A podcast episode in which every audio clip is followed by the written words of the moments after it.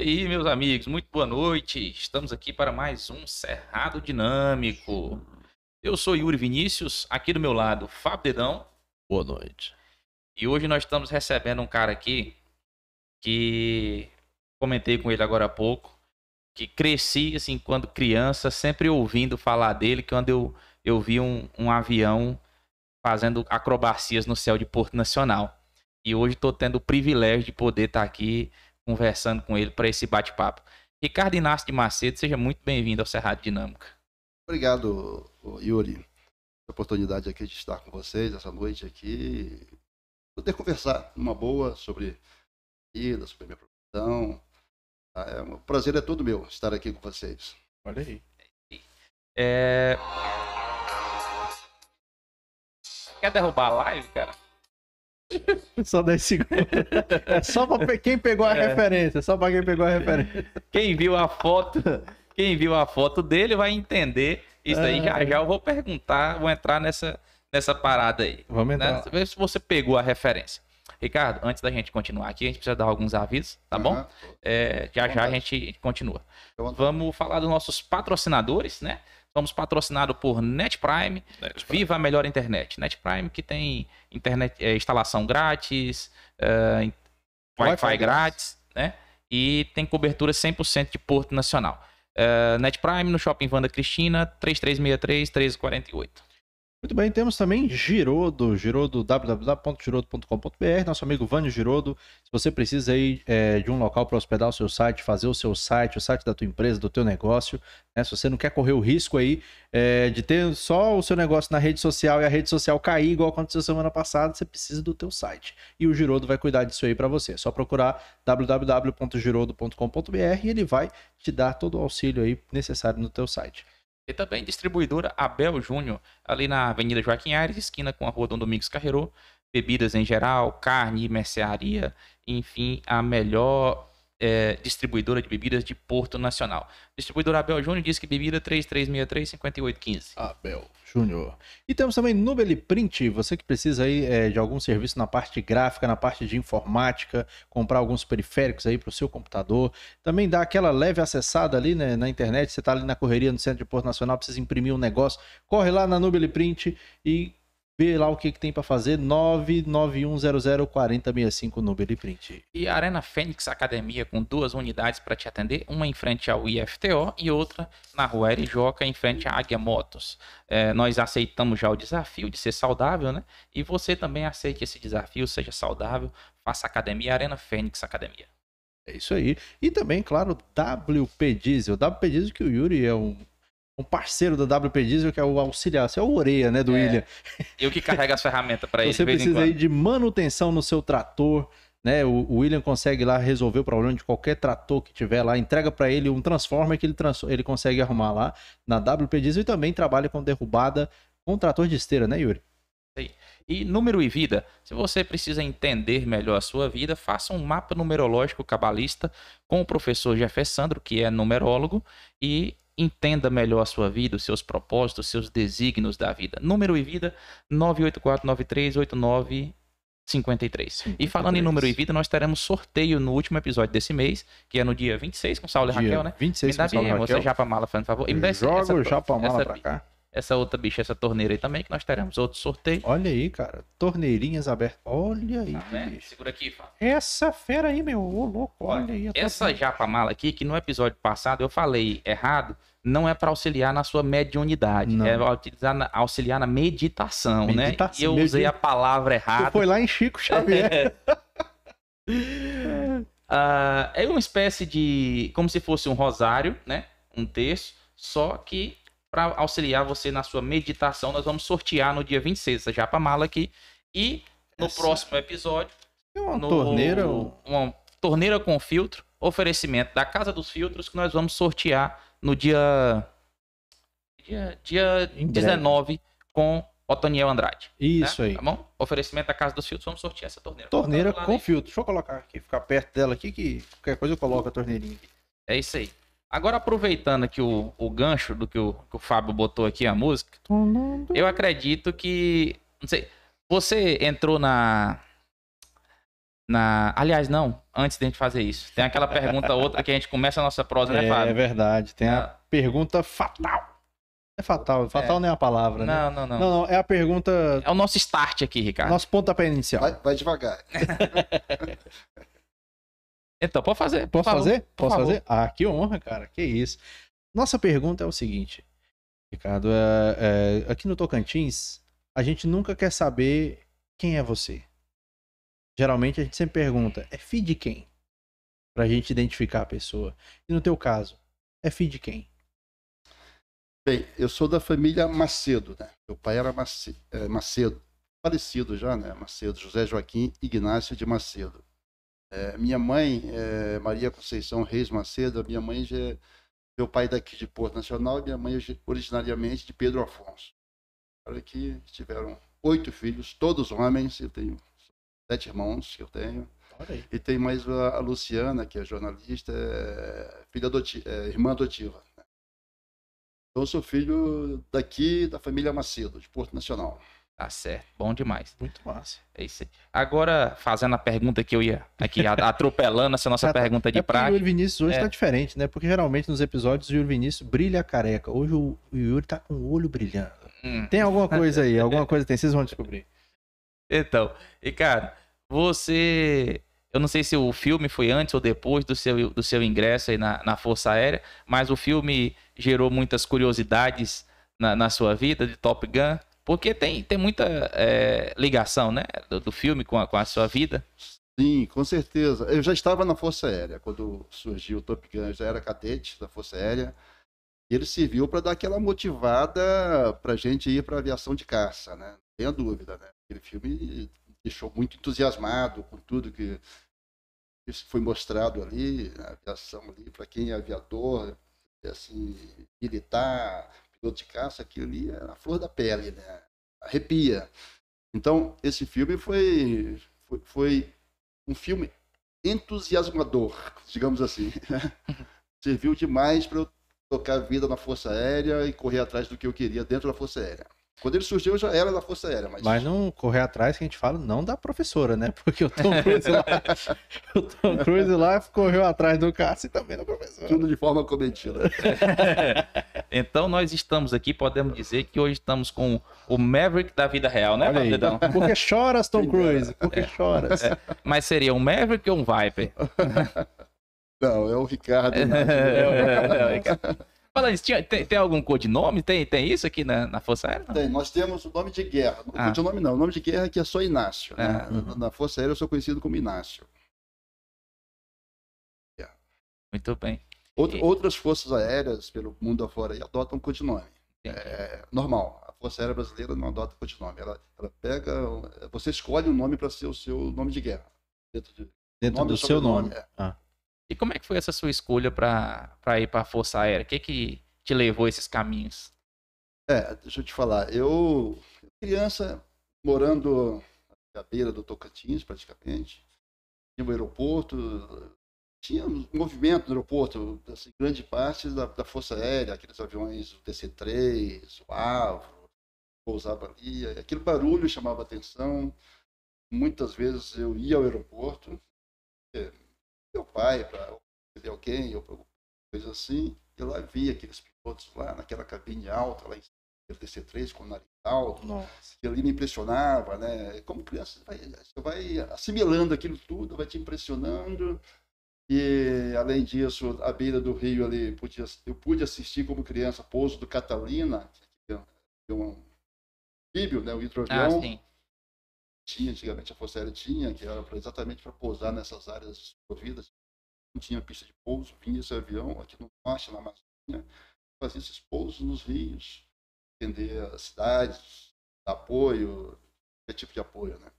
Isso foi me chamando a atenção né, quando eu completei lá meus 14 anos, que eu estava terminando já, eu já aliás, já tinha terminado o primeiro grau, entrei no grau no Colégio das Irmãs, e aí tinha um professor de física que ele era sargento da FAB. E, e quando passava avião da FAB aqui, sempre deixava alguma coisa. Aí deixou com ele seis prospectos para ingresso, para fazer inscrição para IPICAR, que é a Escola Preparatória de Cadetes do Ar. Né?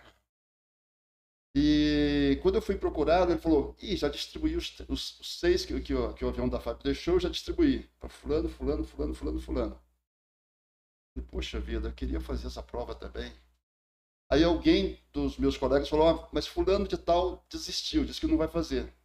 Fui correr atrás dele. Correu. Corri, peguei, assim, pô, me, me arruma esse prospecto. Fiz a inscrição, tal, fiz. Levei para meu pai, meu pai pagou lá, mandou pelo preencheu, mandou pelo correio. E fomos fazer, nós seis fomos a Brasília juntos fazer a prova, em 1980. E, assim, lamentavelmente, só eu consegui aprovação. Eu fui chamado, fiz o resto dos exames em Brasília e fui para Barbacena, em Minas Gerais, fazer escola preparatória de cadetes, que tem duração de três anos. É um curso preparatório é equivalente a, ao segundo grau. Eu já estava no segundo ano, 40 semanas passei pro primeiro lá, mas anos. Ah, então era tipo um, já um ensino, me, um ensino, ensino médio, médio, médio já, integrado, né? mas já aprendendo ensino médio da Força Aérea com formação militar. Nossa. Piloto ainda não, mas formação militar. Formação cara. militar. A, a fase de, de, de, pilotagem mesmo foi no passo seguinte. Entra depois. Entra depois que é a Academia da Força Aérea. Terminando o terceiro ano de Barbacena, na IPCAR, a gente vai para a Academia da Força Aérea, AFA, que fica em Pirassununga. E lá a gente começa a formação profissional realmente. Comecei no primeiro ano lá em Pirassununga voando planadores. Né? Segundo ano veio o T-25 Universal, que é toda, a gente faz dentro do avião. T-25 já é o Tucano? Não é, não. Aí é o T-27. Ah, entendi. O Tucano a gente voa só no quarto ano de formação lá na AFA. T-25 a gente voa no segundo e no terceiro ano. Aí faz todo o tipo de formação, inclusive com acrobacia em, em, sendo aprovado, porque há um, há um atrito, digamos assim, durante essa formação. Os anos caem ali 30, 40 pilotos que não conseguem formar, infelizmente são desligados do voo. Não tem como prosseguir na carreira. Terminado o terceiro ano, vai para o quarto ano e faz o curso Tucano. Também é um curso complicado. Até, e acrobacias, e formatura, que a formatura você vai em esquadrilha um cadete a gente já voava com esquadrilha. Terminado o curso da, da, da, Academia da Força Aérea, você é formado como oficial, como aspirante, aviador, e todos têm que ir para Natal para fazer o estágio. Eu fui indicado para fazer o estágio de caça em Natal, Total Chavante. Cheguei em Natal em janeiro, comecei o curso de caça, essa coisa toda. Chegou em setembro, eu saí para aviação de transporte. Fui me aperfeiçoar na aviação de transporte. Conta a história toda não, não, a gente carreira. Tempo é livre. Tá? A, o seu, tá. a sua linha do tempo a gente vai se adaptar. Tá Aí, de Natal, terminado o curso ali, e Natal foi onde eu conheci a minha possível futura esposa. Olha aí. Eu era simplesmente um aspirante, né? Você é aspirante a aviador e, ela, e ela aspirante a esposa. e ela aspirante a esposa. Dois aspirantes jovens de Natal ali. todo mundo aspirando alguma coisa. É, exatamente. A vida é assim. É, sempre assim. Aí, terminado o curso de Natal, eu fui para Recife. Fui desig... Eu pedi Recife por quê? Eu tinha um certo amor rolando ali, eu falei, não vou para muito longe no meu amor. aí fui para Recife, é uma cidade próxima, eu pedi, a Força Aérea aceitou, porque eu tinha opções de Brasília, Rio Grande do Sul, Campo Grande, Manaus, por aí vai, Salvador, vários lugares. Fortaleza, diversos lugares. Eu fui por Recife. Em Recife, eu cheguei como segundo tenente e fiz minha formação operacional toda ali. Voando da, a partir dali, voando bandeirante, voando para o Brasil inteiro, né? Para o Brasil inteiro e principalmente para o interior do Nordeste e Fernando de Noronha. Esses Nossa, voos, esses voos era de que tipo? Era do Correio Aéreo Nacional? Era algumas missões internas? Incluindo o Correio Aéreo Nacional, mas a gente faz todo tipo de missão de transporte logístico para atender a FAB, transportando qualquer material.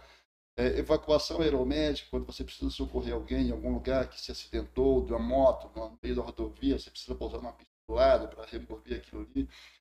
Verdade de Noronha, por exemplo, eu ia levar muito mantimento, porque nós tínhamos um, destacamento em Fernando de Noronha, que a FAB estava presente e cuidava daquilo ali. No aeroporto, com destacamento e vários militares ali. E a gente tinha que, de 15 em 15 dias, levar mantimento para eles sobreviverem Sobreviver. ali, né? ali, ali não tem produção em Fernando de Noronha, tem turismo. Produção de alimentos não tem, também tá levando. Sempre tem que estar tá lá abastecendo. Abastecendo. Então fui muito, muito, muito a Fernando de Noronha. Por isso que serviço desgastante, ruim. Que difícil. Muitas vezes tinha que dormir ali, tranquilo, no meio, no meio do um lugar horroroso. É, de manhã ia ali conhecer aquelas praias. Ali. Dificuldade. Ei, Yuri, mas eu tava reparando aqui. É, é, é deve, deve, deve ser muito paia, né? Porque a gente vai conhecer a menina, conhecer a, a gata e tal. Aí os pais sempre perguntam: Tá, mas quem é esse, esse cara aí que você tá se envolvendo? Aí, ah, não, tem carro? Tem moto? Não, ele é piloto é. de avião. Chupa. Da Força Aérea. Oficial da Força Quem Aérea. é o pai que recusa um namorado desse pra filho? É. Esse, esse, problema, esse, problema, ele não teve, acabou de se entregar. Mas ela, ela, ela ela era filha de militar da Força Aérea. Ah, e aí? Aí foi pedreiro. Então você foi interrogado. Pô, minha ficha foi batendo no pé ali. Nossa. Tinha um serviço de inteligência para puxar os dados dele. Mas aí, Fernando de Noronha, eu queria só destacar um episódio, assim, um episódio.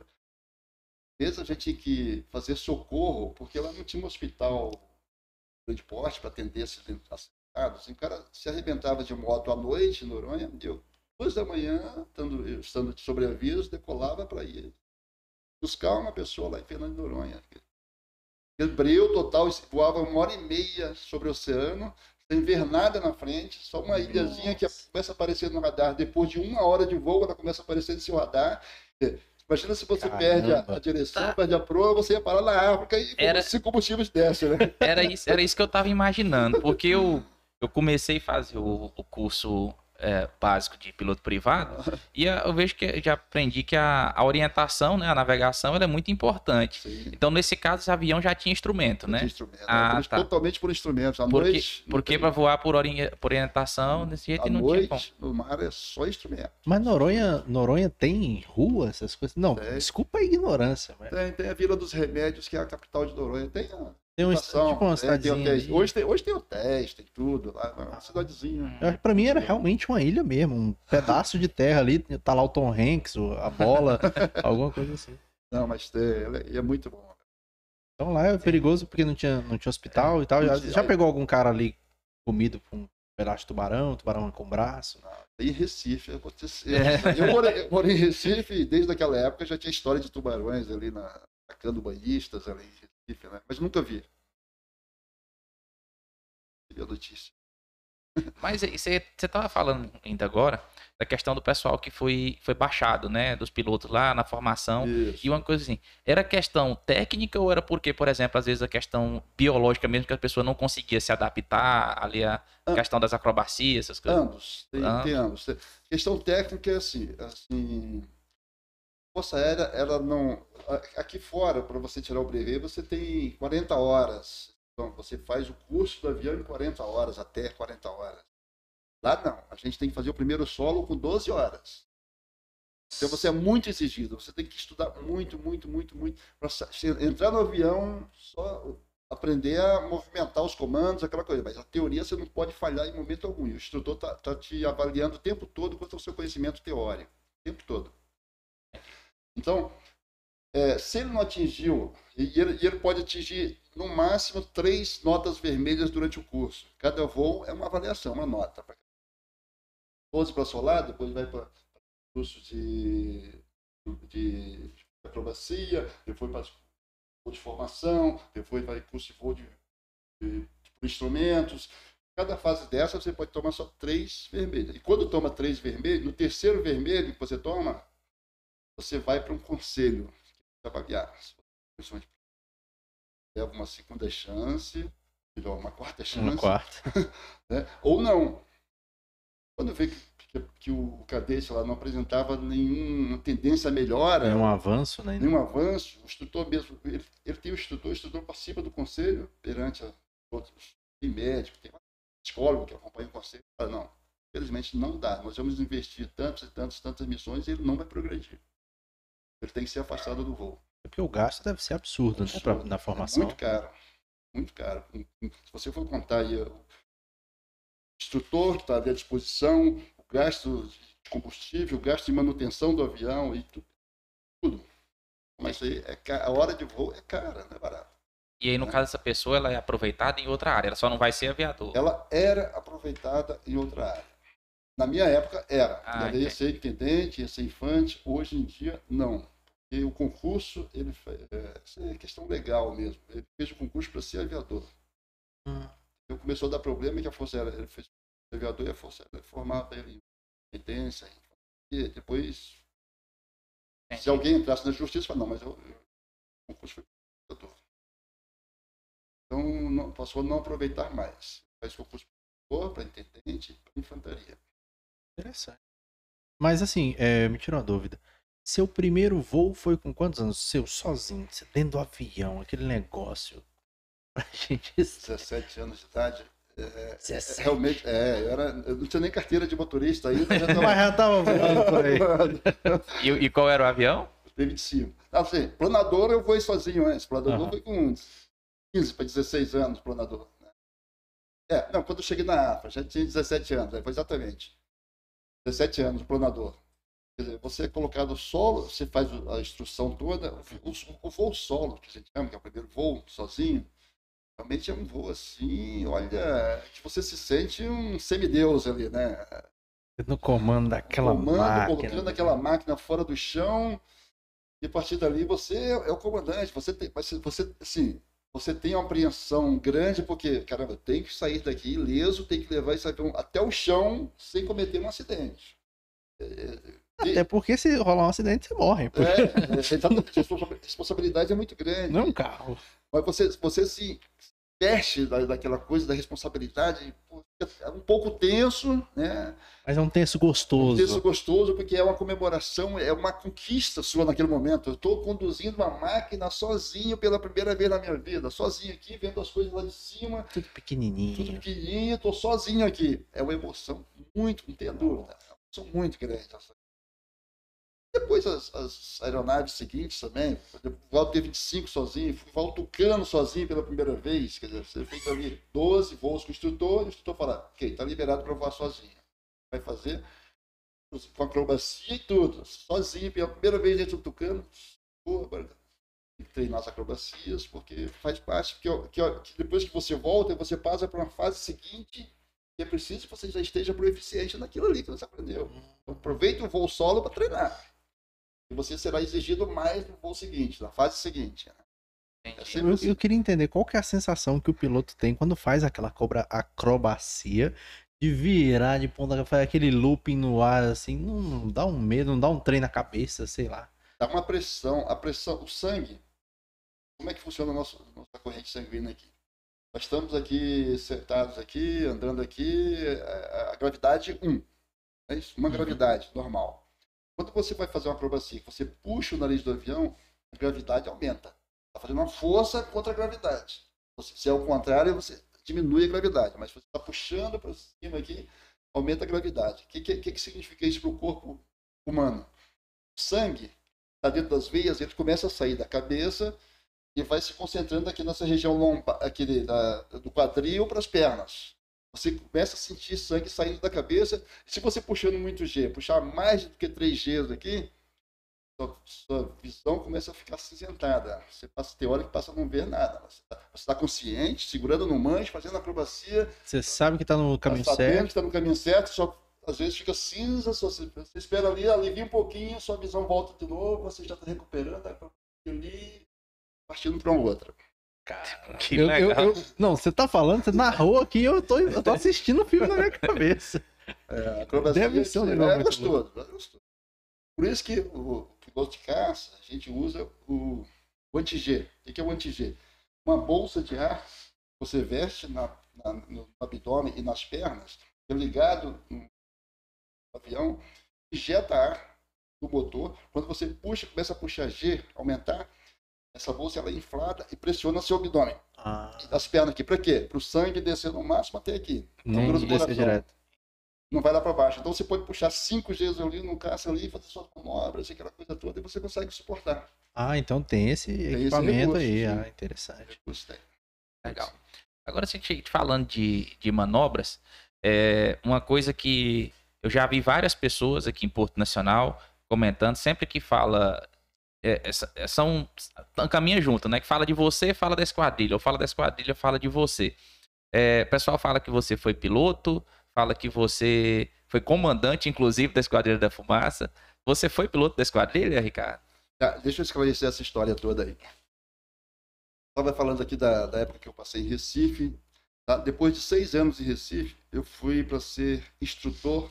Voltei para a Academia da Força Aérea para ser instrutor. Designado e voltei para ser instrutor. Formar os cadetes que estavam ali. Uma das condições para você ser piloto da Esquadrilha da Fumaça é ser instrutor na academia. Ter 800 horas de instrução para você ser piloto da Esquadrilha da Fumaça.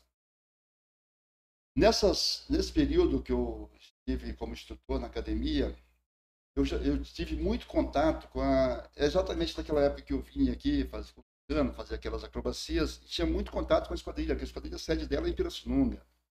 Fica lá a esquadrilha, fica sediado ali. Então eu aproveitava, nos meus momentos de folga ali, ia para a sede da esquadrilha e fazia, era voos de treinamento da esquadrilha, eu participava, participei bastante de, de voos de treinamento com a esquadrilha da fumaça. Né? E efetivamente eu nunca participei como piloto da esquadrilha da fumaça. No entanto, depois, mais tarde, como, como coronel, fui designado para eh, ser assessor do comandante da aeronáutica sendo é, supervisor de segurança de voo da Esquadrilha da Fumaça. Essas foram minhas participações efetivas na Esquadrilha da Fumaça. Entendi. Mais ou menos isso aí. Mas eu fiz, fiz muitos voos com eles. Bacana. Agora, assim, a, a esquadrilha sempre tá por aqui, inclusive acho que passou agora aqui em Palmas, né? Passou a caminho de Belém, Belém. para comemoração do, do Sírio. É, qual a importância da, da Esquadrilha da Fumaça para a instituição, para o Brasil? A Esquadrilha da Fumaça ela tem, tem como objetivo principal, objetivos principais, é divulgar o produto da indústria nacional.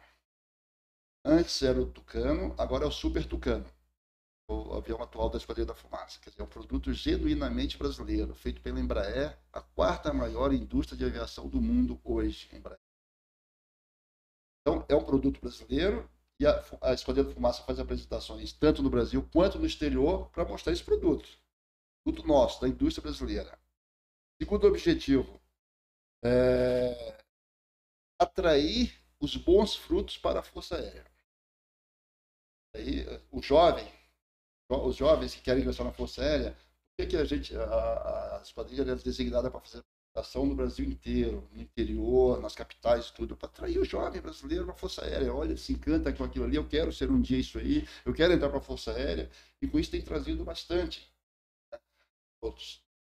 Uma, uma instrutor na academia, conversando com vocês, da, da academia, brigadeiro, é, ele pediu para fazer o um levantamento de onde estavam vindo 20 primeiros colocados de cada turma formava na AFA.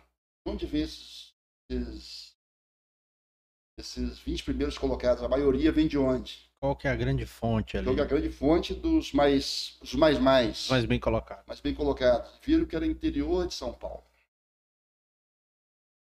Era do interior de São, era do interior de São Paulo.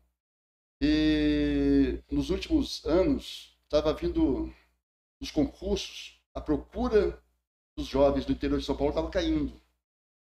O que ele determinou? Eu quero que a esquadrilha volte a fazer apresentação em várias cidades do interior de São Paulo para esses frutos. Passou a fazer. Impressionante como no ano seguinte já deu resultado. Já Muitos traz... jovens já começaram a fazer concurso. E aí depois vinha Rio de Janeiro, região sul, região norte e nordeste, elas, elas é, são representadas, mas com muito, muito pouca gente aviador da Força Aérea. Eu, eu, por exemplo, quando eu passei em 1981, nós, nós éramos, 1980, nós éramos sete, apenas sete foram aprovados em Brasília. Em Brasília foram aprovados apenas sete, desses sete, apenas eu e mais um outro camarada era do estado de Goiás, era Goiás na época. Uhum. Eu de Porto Nacional e outro de Ipameri. Cinco de Brasília. Só isso. Eh, em 265 aprovados, temos apenas sete daqui da Brasília e Goiás. A maioria era carioca. 30% da turma era de cariocas, outros 30% de paulistas, aí vinham os sulistas, depois Nordeste e Norte.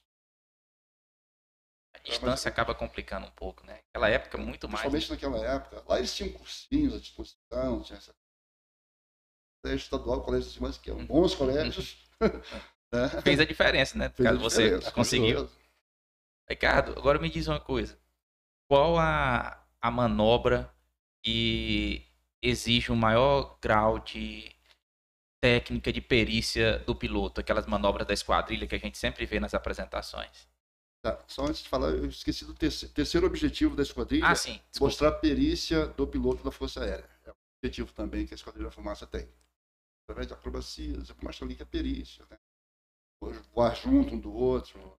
Porque a diferença do piloto civil para o piloto militar é que nós fazemos esses voos de acrobacia na ala, ou seja, de formação. Por quê? Porque quando você vai fazer um combate aéreo, vai fazer um ataque aéreo qualquer, o avião tem condições de carregar 2 mil quilos de bomba e você precisa de 4 mil para destruir aquela ponte.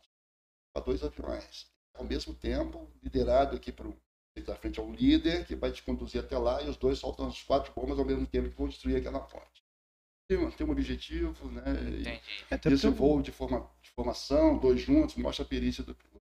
Transporte de carga é só vou do ponto A para o ponto B, retinho ali, tudo certo. É, Agora, em, se tiver algum tipo de, de batalha ali, você tem. É Rola esse negócio. Vocês treinam também para desviar dos mísseis, se vier um míssil, alguma coisa. Você tem, você tem recursos. Hoje em dia, o flare é, solta, né, que é uma. É uma você já viu essas filmagens? O avião está sendo atacado por um míssil, você joga um, uma os, metais, um foguete, os metais, né? o foguete, os metais queimando de alta temperatura, e o míssil vai, ele vai atrás de quê? De temperatura. Isso. Você guia pela temperatura. Agora você joga isso aqui, o míssil desvia para lá pensando que é lá um avião, e você vai pro lado. Então isso é verdade mesmo. Eu achava que esse negócio era coisa de filme. Negócio... ah, o míssil persegue o calor, não sei o quê. Ele persegue o calor mesmo. Isso. Nossa, olha aí, cara. Tem mísseis inteligentíssimos hoje que perseguem fotografias você, um míssil é, ar-terra, que você tem que atingir um objetivo lá. Eu estou falando porque depois a gente uhum. vai conversar sobre a minha passagem por Israel, mas eu fui ah, as fábricas de mísseis lá, eles mostraram pra gente, coloca uma foto, você mostra uma foto pro míssil antes do que, que você quer que ele ataca. Mostra fotos para ele, ele grava foto aquela foto. É, o, lá onde está o Osama, aquela, é nesse prédio que está o Osama, mostra pro míssil, míssil gravou. Soltou, ele vai. Aí, não, aí, você com o avião sabe mais ou menos. Você tem que botar dentro do alcance dele, essa coisa toda. Né? Dentro ali, você, com o avião, joga. Ele vai. E ele faz curvas. Se ele tiver que dar umas duas voltas. Não, é, é, a volta ainda não conseguiram fazer um míssil que faça isso. Não. Ah, ele, ele faz curva de até 90 graus para um lado para outro. O míssil, ele não, como um avião, ele não retorna, ele não consegue fazer essa curva. Mas, mas essa curva, ela é autônoma do míssil ou alguém que controla? Não, autônoma. autônoma. Pela foto, ele busca, ele, ele, ele, ele, tem uma. A câmera dele tem uma capacidade tão grande, de longe, a distância, de milhas e milhas distante, ele faz o track dele, vem sai procurando, procurando, procurando, é por aqui, vai lá onde você. Arnold Schwarzenegger tinha razão, nós estamos lascados com esses trem, cara. Caramba. Muito louco. Ele persegue então e vai lá. No... É o... Esse que é o tal do teleguiado? Do... Esse é o teleguiado? Ou é o e, esse é, é hack foto, é por fotografia, né? Ele faz um ah, por fotografia e vai para o exatamente similar àquela fotografia. E sem risco dele atacar outra coisa. Por exemplo, por exemplo, digamos, vamos lá. Ó, vamos criar uma situação aqui. Digamos que eu quero bombardear Yuri Vinícius. Eu mostro a foto de Yuri Vinícius. Mas, digamos que, ah, sei lá, dois quarteirões daqui tá Vin Diesel passando. São muito parecidos. Corre o risco de Vin Diesel olha morrer. Olha o que eu sofro aqui, Ricardo. Todo episódio é isso. É, se, se, for, se, no, nesse caso da foto, se for alguém parecido, não tem esse risco. Porque ele tá ali na. Eu, eu acho que hoje um míssil é capaz de reconhecer a íris do olho da pessoa. Caramba, é. Isso aí, tecnologia. Mas é bem que eu sou feito. Tá, vamos falar manobras, né? É, obra, logicamente, o Lancevac, que da fumaça faz, ele é o, é o mais exigente para aeronave, na verdade. Para o piloto, você fazer, seguir os passos ali, de, manche de pedal, você faz tranquilamente. muito forçada, manobra, né? Força, muita carga sobre as asas que você coloca. Qual que é ela? Lancevac. Eu não sei pelo nome. Lancevac é uma que como faz uma cambalhota no ar, né? Faz aquela cambalhota e começa a virar. Ah, ah sei. É Lancevac. Entendi. Fazendo aquela cambalhota. Não é parafuso. Parafuso é assim. Ah. Lancevac é a cambalhota mesmo, assim. E aí ela exige é, muita pressão, né? Nas asas. Né? A asa é o que sustenta o avião, toma pressão dos dois lados. Se eu ver uma manobra dessa, eu penso que tá caindo o avião. uma vez caiu. Eita. Lá em Santos, na praia de Santos, Barreto, fazendo era o tucano, não era o super tucano ainda. Mas o Lancevac, de repente, uma asa. Eita. A asa caiu na praia, matou um banhista, hum. ele conseguiu ejetar, caiu na praia, caiu na praia, Santos, e as pessoas, alguns que ficaram com a morte do banhista, que partiram para cima dele. Se não fosse a polícia e o bombeiro na hora lá para salvá-lo, resgatá-lo, porque as pessoas passaram por cima dele como se ele fosse culpado. Caramba! Eita! Eu acho que eu já vi esse vídeo. Eu não tenho certeza. Vocês tentaram linchar? Foi exatamente na época que eu era instrutor na AF, isso aí. Foi lá em 1903. Legal. Hein, Ricardo? Agora, a pergunta sobre o que, que eu estava falando mais cedo aqui. É, quando criança, eu sempre vi aqui no céu, sempre aparecia um, avião fazendo, fazendo manobras. E aí minha mãe falava que ele ali vai ser bem Ricardo Inácio, que está na cidade, que ele é. Falava ele é da esquadrilha, né? Achava que você era da esquadrilha. E aí eu cresci com aquilo ali vendo esse avião. A pergunta que eu faço agora, era você mesmo que estava fazendo essas estripulias? Olha aí. Eu, Viu, Maia? Ela tava certa. Era, era euzinho, euzinho.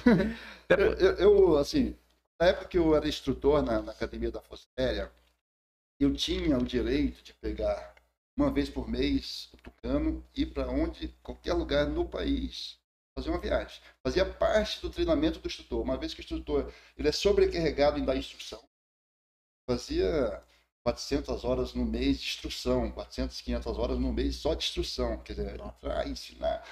Imagina você deixa ali no tucano, na parte da frente, você ali atrás, fazendo uma, uma acrobacia ao lado de um outro ali, deixando na mão dele, ele se aproxima e você tem que puxar, corrigir, ah, meu Deus. baixo, o cara por cima do outro avião, então você é, é o tempo todo sob tensão.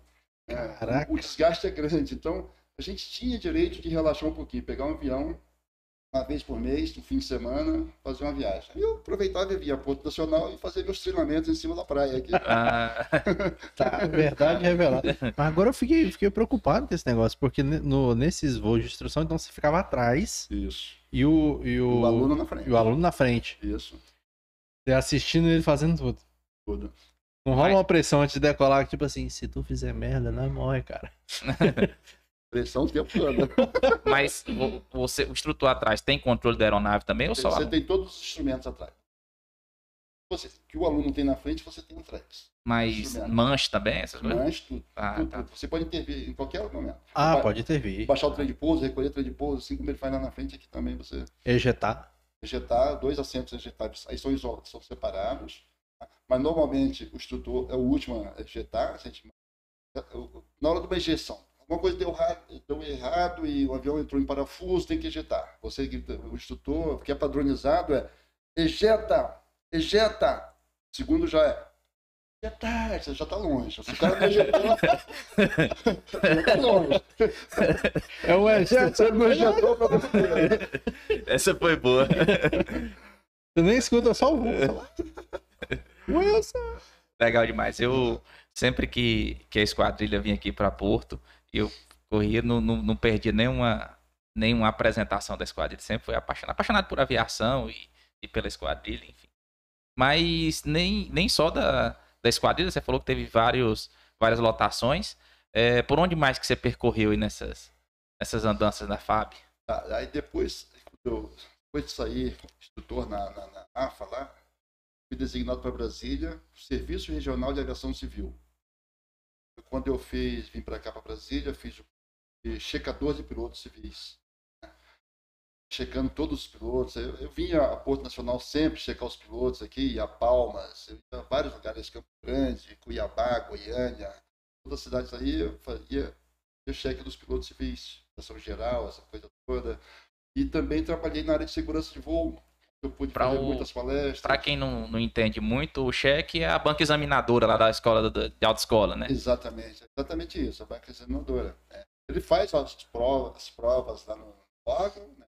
Uhum. escritas, e a gente, como checador, vai fazer o voo de verificação. Ele está fazendo tudo de acordo com o que é previsto, né? com toda a segurança. Isso para ele ir para uma companhia aérea para para ele, ele receber, desde para ele receber a licença, a primeira licença dele, ou, ou para ele receber uma elevação de nível, ou seja, ele é um piloto privado, vai se tornar um comercial, tem que fazer. Ou ele é um piloto comercial, quer se tornar um piloto de linha aérea, tem que fazer o voo de novo. Ele é piloto comercial, quer, é, quer obter o, o credencial IFR de voar por instrumentos, tem que fazer esse voo com checador. E todos esses é tipo o A, B, C do, do o A, B, D do, é. Isso, da habilitação. Ali, da habilitação. Daí tem os aviões maiores, são chamados aviões tipo, né? Menores de, clube, esses menores aí são, são um multimotor ou monomotor, a gente chama assim. Os aviões maiores, a partir do Bandeirante, tudo, do Caravan também já entra como tipo. Aí o piloto que pretende voar aquilo ali tem que fazer um voo de cheque daquele avião, com um checador. Eu fui checador de DC-10, na Varig, na Varig Log e na Brasmex. DC-10 é aquele avião que é maior, é tamanho do MD-11, é um metro menor do que o MD-11 apenas. Quem me deu o curso? A Varig. Eu, quando, quando eu fui designado pelo Departamento de Aviação Civil para ser checador de DC-10, fui à disposição da Varig para me dar o curso. E fui checador internacional. Fui muito Miami, Los Angeles, Nova York, Lima no Peru, Santiago no Chile. Fazia muitos voos por aí só para checar os pilotos em rota. Direto, sei. Que coisinha chata, né? É, foi uma oportunidade muito boa, uma experiência muito boa para mim, né? Conheceu Conhecer muitos lugares. os lugares e, e, e o avião, o DC-10, uma máquina de voar, pousar, aquele avião. Lembranças muito boas. e aí na, na aviação civil aí cheque, que mais? Aí eu foi aquela época também que a gente conseguiu reativar o Aeroclube de Porto Nacional. Ah, sim, né? TVC. Eu estava lá no serviço em Brasília e surgiu que aquela ideia por, pelos líderes aqui, né? Avenir, Paulo Mourão, Vicentinho, essa coisa toda na época, começaram a ver a necessidade. E como, como eu estava lá, eu ajudei bastante para facilitar essa reativação. E fui buscar o primeiro avião, depois que já foi reativado, essa coisa toda. Quer dizer, eu tinha que buscar o avião lá em Caxias do Sul para trazer para a uhum. inauguração. O avião foi designado, o avião lá do Aeroclube de Caxias do Sul foi doado para o Aeroclube Nacional. Eu fui buscá-lo para trazer para a inauguração. A inauguração é, ia estar presente o Siqueira Campos, governador, em Porto Nacional. E eu, uns quatro dias antes, eu fui lá buscar esse avião para deixar já o avião aqui para o dia da inauguração. Olha como as coisas acontecem, né? Cheguei lá em Caxias do Sul, o tempo fechou. Recebi o avião lá, tal, tal, assinei o papel lá, tinha que assinar, tal. O cara ia, ia me entregar o pneuzinho careca lá, o pneu da biquínia careca lá, falei, ó, que esse pneu é esse aqui, não dá para chegar em Porto Nacional com esse pneu não, quero um pneu novo. Aí ele trocou, ele viu que eu era inspetor da aviação civil, estava com o meu carro, foi lá e trocou. Eles não queriam dar um avião, não, ficou meio, ficaram meio... Sentido. Sentidos. É. Para não, falar, para não falar puto. Para não falar puto, né? É, isso. Mas aí eu pedi, tal, ele trocou, o que eu decolei, o tempo começa a fechar, fechar, pousei numa cidade logo na frente. Eu esqueci o nome da cidade, é uma cidade pequena, logo depois de Caxias fecha, tal, tal. Tem que dormir aqui, não dá. Vim no hotel lá. Dia seguinte, abri um pouquinho, tentei decolar aquela coisa toda, o tempo fechou, voltei. E de Caramba. novo aqui. Aí, terceiro dia. Isso, ah, isso era uns cinco dias antes, não nem quatro. Terceiro dia, e cheguei em Brasília. Tempo em Brasília, Fechou também. Era a nuvem carregada vindo atrás de você ali. Aí eu falei, ó, alguém que. O, meu, meu, o avião não dá conta de fazer Brasília Porto Nacional direto. Tem que pousar em Porangatu. Porangatu não tem combustível, não tem gasolina de aviação. E providenciaram aqui um. Providenciaram um caminhonete com um galão. Eita. Que foi até Porangatu. Foi daqui para Porangatu. Daqui para Porangatu. Só para te receber. Porque a gasolina de aviação tinha que ser daqui. Aí eu pousei em Porangatu abastecemos lá na Asa com um galão. Meu Deus. Aí decolamos, já no dia da inauguração. Chegamos aqui exatamente no dia da inauguração. O Siqueira Campos tinha acabado de chegar Peguei, fiz aquela passagem, pousei. Ficou parecendo ensaiado. Já ficou parecendo. Ficou parecendo ensaiado. O governador foi me receber na porta do avião. Parecia que era uma coisa ensaiada. Muito mais bonito do que se tivesse chegado tivesse depois. programado. Não tinha dado não certo. Tinha dado certo. Show de bola. Siqueira Campo até hoje conta essas histórias aí. De vez em quando ele lembra, né? É. De alguma coisa. Legal. E o que mais aí, da, depois da aí, ação, aviação civil? É, aviação civil aí... Foi isso aí mas se eu lembro de algum detalhe a mais aqui, não sei. Você também teve em Israel, né? Tive, tive em Israel. Israel já foi depois disso aí. Tá, da aviação civil, eu participei também de, de investigações de acidentes. Né? Ah, sim. Essa investigação, você falou, não foi no CEIP, eu estive no SERAC, aí chefe da, da, da seção de investigação e prevenção de acidentes, SERAC. E, logicamente, tive que investigar, fazer ação inicial em muitos acidentes, principalmente com a aviação agrícola. Aqui na, na região centro-oeste acontece muito acidente com a aviação agrícola. Um caso especial que eu, que eu fiz aqui, é, lá em Polidé, norte de Mato Grosso. Fui chamado lá que tinha caído um, um do lado da pista, Panema.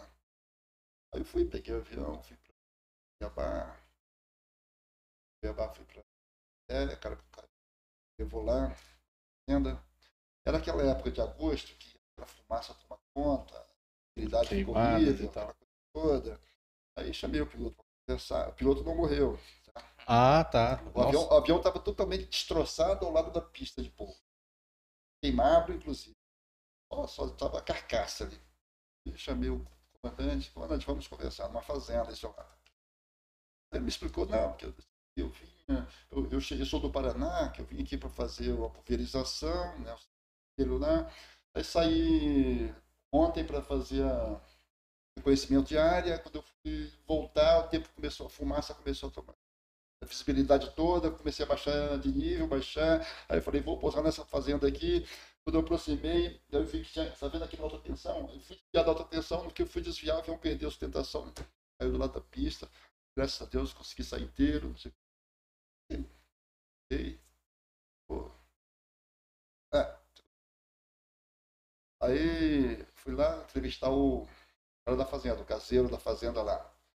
Tô mais ou menos a mesma. Ah, viu o avião vindo. Depois desceu, caiu aqui. E a história okay. bateu. Faz sentido. Faz sentido. Aí voltei para Brasília, fazendo relatório, a gente pega um relatório desse e começa a investigar tudo, característica da aeronave, tá, tá, começa a fazer investigação para dar um resultado no final da investigação. Aí fui convidado para fazer uma palestra em Rondonópolis, sobre segurança de voo. Muitos acidentes acontecendo, fizemos um simpósio lá e fui fazer uma palestra. Ah, 200 pilotos. Olha. Aí fui contar essa história. Aconteceu isso aí, então tem que ter precaução nessa época de agosto, porque é muita fumaça, um camarada lá atrás, um comandante. Mas, ó, a história que o senhor contou aí não é bem assim, não. Eu falei, posso conversar contigo depois? Ele falou, pode, tal. Tudo Terminei ali a palestra. Ah, pelo menos ele não falou ali na lata. não detonou ali. É, no meio da galera. Ele, ó, deixa eu falar pro senhor. Eu vi que o senhor conseguiu perceber que dia do acidente é o dia do aniversário do piloto? Hum. Não. Ele estava fazendo acrobacia com aquele avião em cima daquela fazenda. Aí perdeu o controle e caiu. Por sorte, não morreu. Oh, ia completar o ciclo de vida certo. Dizem que a pessoa aí, sempre morre perto da data de aniversário, né? Isso aí eu voltei para Brasília, fui olhar o relatório de investigação, data de nascimento.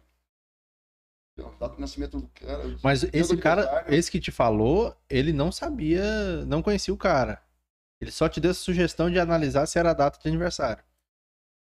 Ele, conhecia, ele sabia é. da história. Ele não é. conhecia. Ah, ele sabia da história. da história. Ah, sim. Ele soube da história que enganou lá o investigador, que o cara sim. tinha enganado o investigador, né? E aí obtivemos isso aí, realmente, aí chamei, liguei pro cara, falei, vem aqui, por favor, em Brasília, tal, tal. Vamos conversar contigo. Apareceu, tal, tal, e contei da história, aí ele pela verdadeira história, e foi, ó, mas o primeiro procedimento é ficar com sua carteira, parceiro. Agora você não atrapalhou o sistema, investigação, que é uma coisa muito séria, não sei o quê. Mentiu. Mentiu. Foi assim. Perdeu o brevet. Perdeu. Não sei se a gente perdeu. Em definitivo, deu lá uns dois anos de castigo para ele, não lembro.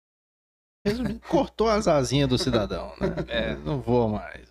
Teve algum, algum acidente de repercussão, algum bem conhecido que você participou da investigação? Posso contar um acidente que eu tive. Ah. Eita! Tá? É, depois disso aqui, é, eu fui voar na. Fui voar pro, com os ministros. Né? Grupo de Transporte Especial em Brasília. Uhum. Num daqueles voos, eu estava voando é, Learjet lá na época. Tava, voei com Michel Temer, voei com Dilma, voei com. Todo mundo. Esse povo todo aí eu fui fazer um voo de Brasília para Recife à noite para buscar o ministro da Ciência e Tecnologia, que eu não me lembro quem mais era. Ia só eu, o piloto, eu era coronel, o copiloto era um capitão, e o sargento atrás, que era o mecânico de voo. Terceiro sargento. Todos os dois muito pouco, com pouca experiência no avião, quem tinha mais experiência no Learjet era, era eu ali. Também não era muito voado no Learjet, não. Experiência. Decolamos para Recife, já, o sol já tinha passado, já era noite. E subi, e subi comecei a subir, subir. E ia para 39 mil pés, que eu ia fazer um voo Brasília-Recife direto. Quanto mais alto, mais, mais economia, essa coisa toda. 39 mil pés é muito alto. É, é Boeing aqui voa 39 mil pés, não. Normalmente ah, voa 37, 35. O Learjet é jato, né? Jatinho. É um jatinho para seis passageiros. E voa mais alto que o Boeing? Não, voa mais ou menos, mesmo. Nesse dia eu voei alto porque eu estava querendo ir direto, né? Voei mais alto. Normalmente voa mais ou menos a mesma É porque altura. tem essa questão da. da do, os voos eles vão, não é por estrada, é por altura, né? Isso. Tem uma altura para um tipo São de avião tal. É. Separados, separados em, em mil pés. Aí você pegou a BR lá em cima. Até lá de cima. Aí quando chegou a 35 mil pés, acendeu uma luzinha amarela no painel. Ai, meu Deus. Pressurização, problema de pressurização. O ministro. Não. Ainda, ainda, ia, ainda, íamos, ah. ainda bem que eu ia buscar o ministro. Não tinha morrido todo mundo. Jesus amado. Aí eu falei pro meu copiloto, vem por favor, o checklist, o que, que, que, que pode fazer para resolver esse problema? O checklist. Você... E calmo? Todo mundo calmo? É, a gente estuda para ficar nessa hora. Para ficar de boa. Né? Para ficar de boa, pegar o checklist, seguir. Aí, aí ele, coronel, não estou conseguindo controlar. É a pressurização, não estou conseguindo controlar a pressurização. Eu falei, ok, eu estava já com 35 mil pés, eu falei, pô, ia para 39 mil pés, mas estava 37, eu cheguei e falei, vou nivelar 37 mil pés. Quanto mais alto, pior, né? É uma despressurização. Quando eu nivelo 37 mil pés, despressuriza. Geral vem aquela névoa branca no avião toda. O primeiro passo que a gente faz é colocar a máscara. Pressurização é quando entra ar dentro do, do avião? Isso, isso. Sai, sai, é, o avião ele é pressurizado. O avião para voar alto, ele, como é que ele é? Ele é pressurizado. Como é que acontece essa pressurização? Ele, ele, o motor joga ar, ar, ar para dentro da cabine uhum. para pressurizar. Pra as moléculas que tem de oxigênio ali é, ficam que nem aqui embaixo, em condições de você respirar. Se você for respirar com um avião não pressurizado lá em cima, você não consegue, que as, as moléculas de oxigênio são passadas assim. Você não, você não, não consegue, consegue juntar para puxar. Isso. Isso é porque o ar rarefeito lá em cima. Isso, o ar é rarefeito. Você, você tem que pressurizar o avião. Aí o que, que acontece na despressurização? Um furo no avião, alguma coisa, sai esse ar que estava sob pressão e as moléculas se espalham. Aí você tem que. Máscara na hora. Por isso que Boeing, qualquer, se derruba todas as máscaras. Meu primeiro procedimento é comandar as máscaras passageiros. Mesmo tendo passageiro ou não, isso aí tem que criar um hábito de fazer isso. Aí eu derrubei todas as máscaras, é, é só uma chavezinha que tem aqui, as máscaras lá de trás caem todas. Aí eu pego a minha, a minha fica aqui atrás. Eu o copiloto atrás dele, uma, uma borboleta assim, abre a borboleta e ela coloca aqui. fiz a borboleta, puxei, não saiu, tentei, puxei, não saiu. Lembrando que nessa altitude aí, 37 mil pés, a minha sobrevida é de um minuto, um minuto e meio no máximo. Eu Tô ficando tenso. Sem oxigênio. Quando eu vi que já estava ali uns 40 segundos e não tinha saído, eu peguei e arranquei. Na força. Eu um parafuso, coloquei aqui, ok, respirando, ok, comecei a comunicar com todo mundo aí ouvindo, ouvindo, tal, copiloto, mecânico, ok, ok, vamos... vamos... Senhor, obrigado. Eu falei, ó, estamos, você não avisa para o centro de Recife, isso já estava já em comunicação com o centro lá de Recife, de controle, estou fazendo a descida de emergência para 12 mil pés. Aí você mergulha o avião... De 37 para 12 mil pés, porque 12 mil pés é onde você consegue já respirar. respirar. Normalmente, 12 mil pés. Você já tem uma, uma, pressão normal ali. Começa a descer. Descer embalado. Eu, ao centro de Recife, tirou todos os aviões da frente, porque nessa hora está em, tá em emergência, ele não deixa. Aquelas aerovias que estão assim, se tivesse algum. Você está atravessando as esquinas tudo. Ele desvia todo mundo e deixa você. À noite, no mato, sem cachorro. Né? Meu Deus do céu. E o que, que aconteceu? Quando chegou a 17 mil pés, começou a aquecer a cabine. Eita, virou reentrada. E o Learjet não tem uma janelinha sequer. E você não consegue abrir uma janela, é todo lacrado ele. Não pode abrir nada, nada, nada. Começou a aquecer e começou a queimar tapete lá atrás. Ah, não. E aí veio fumaça. Hum. E eu, à noite, no mato, sem cachorro, novo, descendo. Aí aquela fumaça começa a cobrir.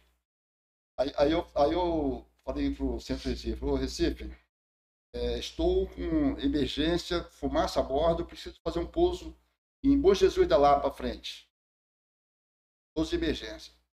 Ele respondeu assim, a Bom Jesus da Lapa não está, está sem iluminação, pouso noturno. Eu falei, então me indica o aeródromo mais, o aeródromo mais próximo que eu preciso fazer um pouso de emergência. O mar. Sem condições de prosseguir o voo. Ele falou, hum. ó, ok, aguarde um minuto. Ele estava no chão, né? Meu Deus. Ele lá tranquilo na cabine dele. Só um instante, senhor, nós vamos estar verificando. O senhor pode aguardar na linha? Só um minuto. Meu Deus. Mas ele voltou assim, com alguns segundos depois. Ok, o senhor está autorizado para Guanambi, na Bahia. Curva direita, 90 graus, 60 milhas à frente está Guanambi. Eu já acionei. Lá o, o rapaz lá, ele vai ligar as luzes em 20 minutos pensei comigo assim, 20, 20 minutos. Já, 20 minutos. Eu já morri em 20 minutos.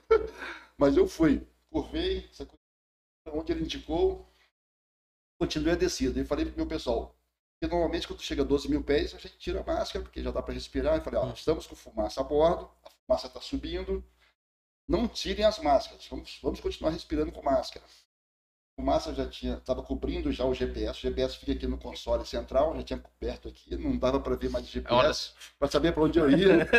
sai, sai, sai. Aí eu passei a me dirigir pela bússola que a gente chama de bússola chinesa, que é aquela bússola magnética que fica aqui. Meu Deus. O cara falou que era por 90 graus, botei isso aqui. Foi, foi na intuição ali. ali né? deve ser por aqui. Aí eu olhei para baixo, uma, uma estradinha cheia de carro, tava para ver as luzes do carro. Eu falei, essa estrada deve levar para Guanambi.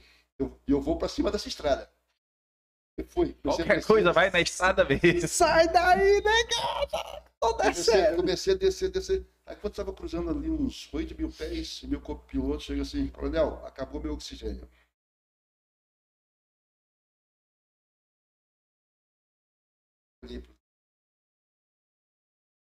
Gente, um minuto, um, um minuto depois o mecânico, coronel, acabou o meu oxigênio agora também. Eu dei para os dois, eles tinham tirado camiseta, a camiseta no rosto, para não ela fumaça, os dois. Para eu ver se acabar o meu agora. Eu estou pilotando, estou com a mão, uma mão no manche, uma mão na manete, para conduzir. E aí? Como é que eu vou fazer para. Quente, aquela temperatura estava.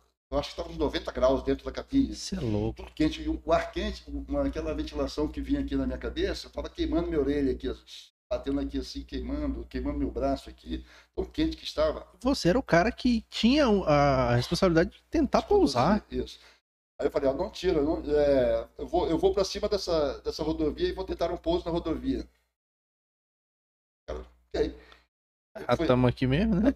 Estamos aqui, no mato sem cachorro. Aí comecei a sobrevoar a rodovia baixo. começou a faltar oxigênio para mim. Eu puxava, não via mais nada, puxava, não via mais nada. Aí resolvi tirar a máscara. No que eu tirei, a, a fumaça já estava por aqui, estava na altura do pescoço. Aí, ar quente, comecei a respirar um ar tão quente que eu não dava conta de respirar o ar quente, quer dizer, conduzindo o avião a baixa altitude, botei a máscara de novo, não via nada, tirava, respirava ar quente, colocava a máscara de novo. Aí, a essa hora, eu, eu recorria ao Todo-Poderoso, Deus. Falei, Deus, me ajuda a levar esse avião até o solo. Me dá um oxigênio. Coloquei a máscara, e essa, esse oxigênio que veio, fresquinho, só pode ter sido Deus. Eu, eu Deus foi lá e só. Não tinha. Deus, Deus, colocou, encheu a garrafa de oxigênio de novo lá e passei a respirar, aí travei de novo a máscara aqui. Eu falei, ó, oh, tô respirando normal aqui o oxigênio. Aí eu vi que eu estava e, nisso, o, os outros dois, o copiloto e o. Só que na, Ele tava, na camisa. Não, não tinha desmaiado. aqui para não, pra não inalar fumaça, né? Aí quando eu vi que eu estava muito baixo, eu não conseguia falar mais com o Recife, com ninguém, estima da estrada, carrinhos lá, eu falei, caramba, eu tô muito baixo. Aí eu subi. Resolvi subir, já estava respirando, normal. Aí eu falei pro mecânico, ó, abre essa porta aí para sair essa fumaça. Aí, falou, aí ele, coronel, se eu abrir essa porta, a porta vai sair, vai bater lá no, no estabilizador lá atrás, vai arrancar a asa. Eu falei, não, destrava a porta. Tem que destravar, tá muito quente aqui. E muita fumaça, senão vai cobrir meu, meu olho aqui, eu não enxergo nada. Ele foi lá e travou fumaça destravou a porta, depois ele destravou, começou a baixar a fumaça, nitidamente começou a baixar, quer dizer, ela começou a ser puxada para fora. Começou a baixar. Ela e ele também, né? É. Ele, não tava, ele tava amarrado em alguma coisa? Não, tava amarrado. Ah, tá. Eu subi, quando eu subi, dentro lá de Recife, estava tentando falar comigo, mas eu não estava ouvindo porque estava muito baixo. Quando eu subi, eu ouvi, aí ele falando, ô, Força Aérea, a Guanambi está ficando à direita. 90 graus à direita. Quando eu olhei, eu virei, eu olhei, estava o farol, o farol lá, já girando lá. O cara já tinha ligado a luz e o farol girando. Aí eu falei, ó, vou fazer a aproximação daqui para lá, na pista. Só que a, a buzina de sobrevelocidade do avião estava tocando, não estava nem aí para nada, porque eu queria chegar com uma vez. Só que quando eu reduzi a manete, o motor, tem que reduzir a velocidade para baixar o trem de pouso. Ah, eu... Essa sobrevelocidade é mais ou menos quantos é, quilômetros por hora? É. Ah, tava, tava em torno de 320 nós. Multiplica isso aí por um. Por 3 pontos. Não, nós 1.8. É, 700. Ah, porra! É, quase três vezes um carro de Fórmula 1. Normal, coisa pouca. Aí só que para baixar o trem de pouso, minha velocidade máxima é 200 nós. Então, se você abaixar acima disso, baixa e sai tudo ele não é feito para suportar. Uhum. Aí eu reduzi o motor e eu vi a pista já se aproximando e a velocidade ainda 260, não, não diminuía, e eu liso, liso. Aí eu falei, ó, não vou pousar daqui para lá, vou pousar de lá para cá. Peguei, abri para circular e pousar na pista de lá para cá. Uhum. Aí foi quando a velocidade caiu, chegou em 200 nós, de pouso, baixou, tal, tal, tal. Pista de Guanabi só tem iluminação na pista. Não tem aquelas grandes aeroportos, a rampa, que você uhum. vem certinho na rampa, para tocar naquela faixa de toque de pouso que é previsto. E tinha 1.700 metros a pista. Mínimo para o Learjet era 1.500 metros. Eu falei, ó, só posso errar 200 metros. não posso errar mais que 200 metros. Só que eu não tinha é, noção de rampa. Frio. Só tinha luz lá. Aí eu comecei a aproximar, falei, ó, vou aproximar alto, porque eu não sei se tem árvore aqui. Tudo frio tem alguma coisa, algum obstáculo, vou aproximar alto. Tá? A tripulação. Ok. E alto, um pouquinho veloz. Alto, alto, alto. Eu vi que começaram a passar as luzes de pista aqui. Eu falei, ok, já passou, então estou em cima da pista. Fui, fui, fui. Quando eu vi que já tinha comido uns 500 metros, avião não tinha tocado ainda, falei, acho que já, já perdi uns 500 metros de pista. agora vamos. Agora que eu forcei, que a gente tem uns recursos para spoiler e ele vai. Não deu spoiler, ele foi lá e pô no chão. Ele bateu no chão e estourou o pneu. Estourou os pneus. Pé no freio, não tinha mais freio. Eu falei, vê se você tem freio. Cheguei pro meu copiloto, vê se você tem freio. E ele também não tem freio, não. Tem, não. Então vamos preparar que o avião vai sair da qualquer momento. Não tem freio, não tem como controlar a direção dele, que vai perder a ação do ar.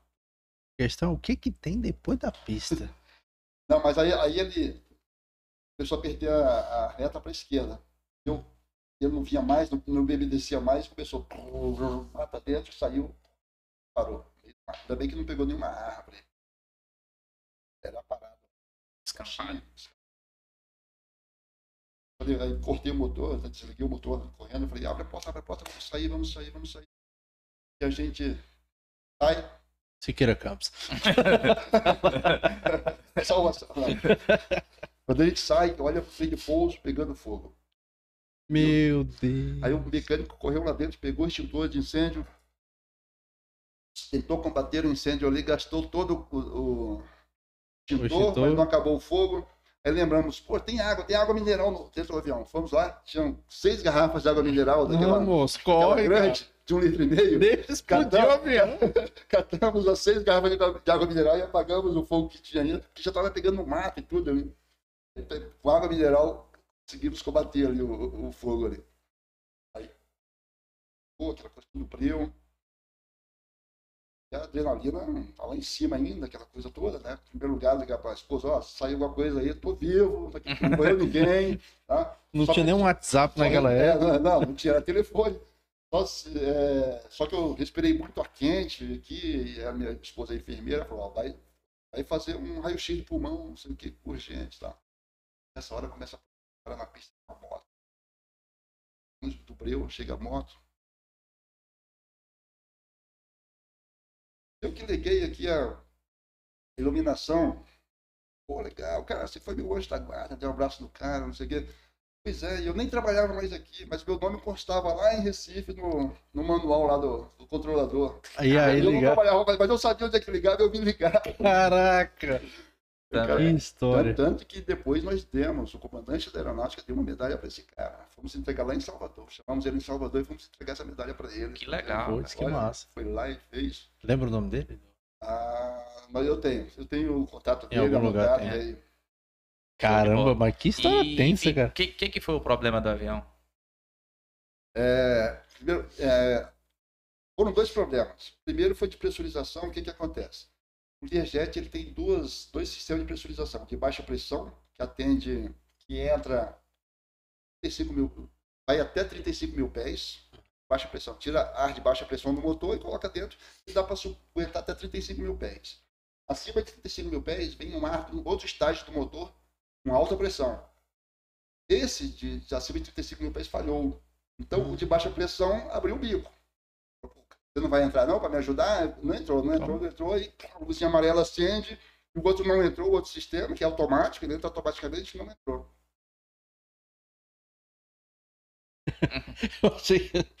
Mas fica um detalhe importante aí, é. que pelo menos eles sobreviveram e não teve nenhuma muriçoca no avião. Tá?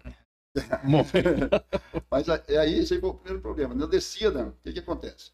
Quando a gente faz procedimento de descida de emergência, pressurização, a gente abre uma válvula do motor para jogar ar, direto pra, ar quente direto para dentro da, da, cabine. Ar quente mesmo, porque lá, lá é, é, é, questão de menos 30, 40 graus, lá, 37 mil pés.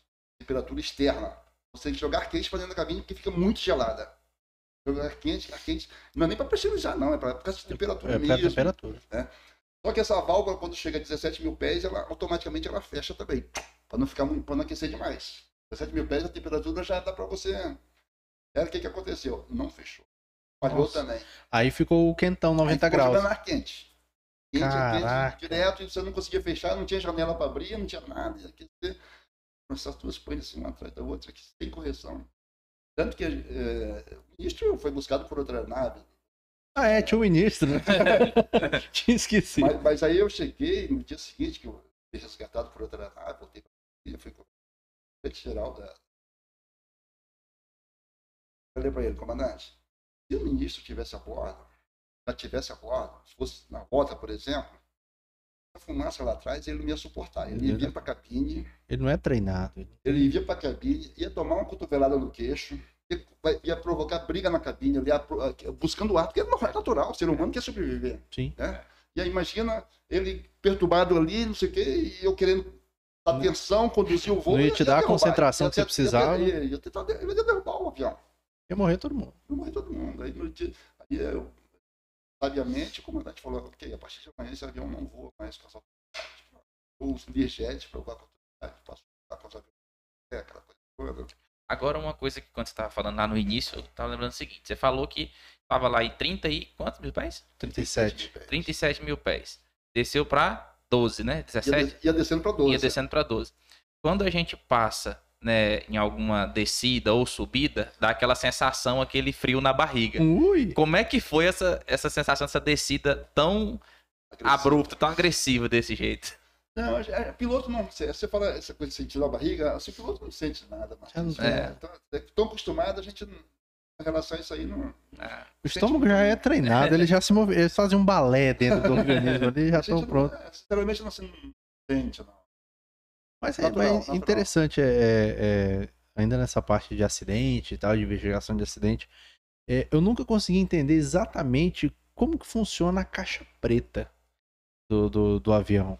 Porque você fala, ah, não, teve um acidente, etc, tem que buscar a caixa preta, a caixa preta, a caixa preta, ela é o que? Ela é um HD, ela é um é. negócio, ela é preparada para resistir a qualquer tipo de queda. É. Para começar, a caixa preta é chamada de caixa preta, mas ela é da cor laranja. Você sabia disso, né? Ela não é preta. Ah, não? Por que, que ela é da cor laranja? Para facilitar você encontrar durante o acidente. Ah, então laranja marca texto. a caixa preta é porque ela, ela, guarda as coisas do acidente, então colocaram essa coisa de caixa preta, ah. que guarda todas as informações, né? Mas ela é, mas é chamada de caixa preta mesmo, né? O é, que, que, que, é? Exatamente, é uma, é uma HD grava últimos é, momentos do voo. Vai gravando o voo, mas ela tem um limite de memória e vai gravando os, os últimos, digamos, 90 minutos. Ela apaga os anteriores. Ela apaga é o anterior.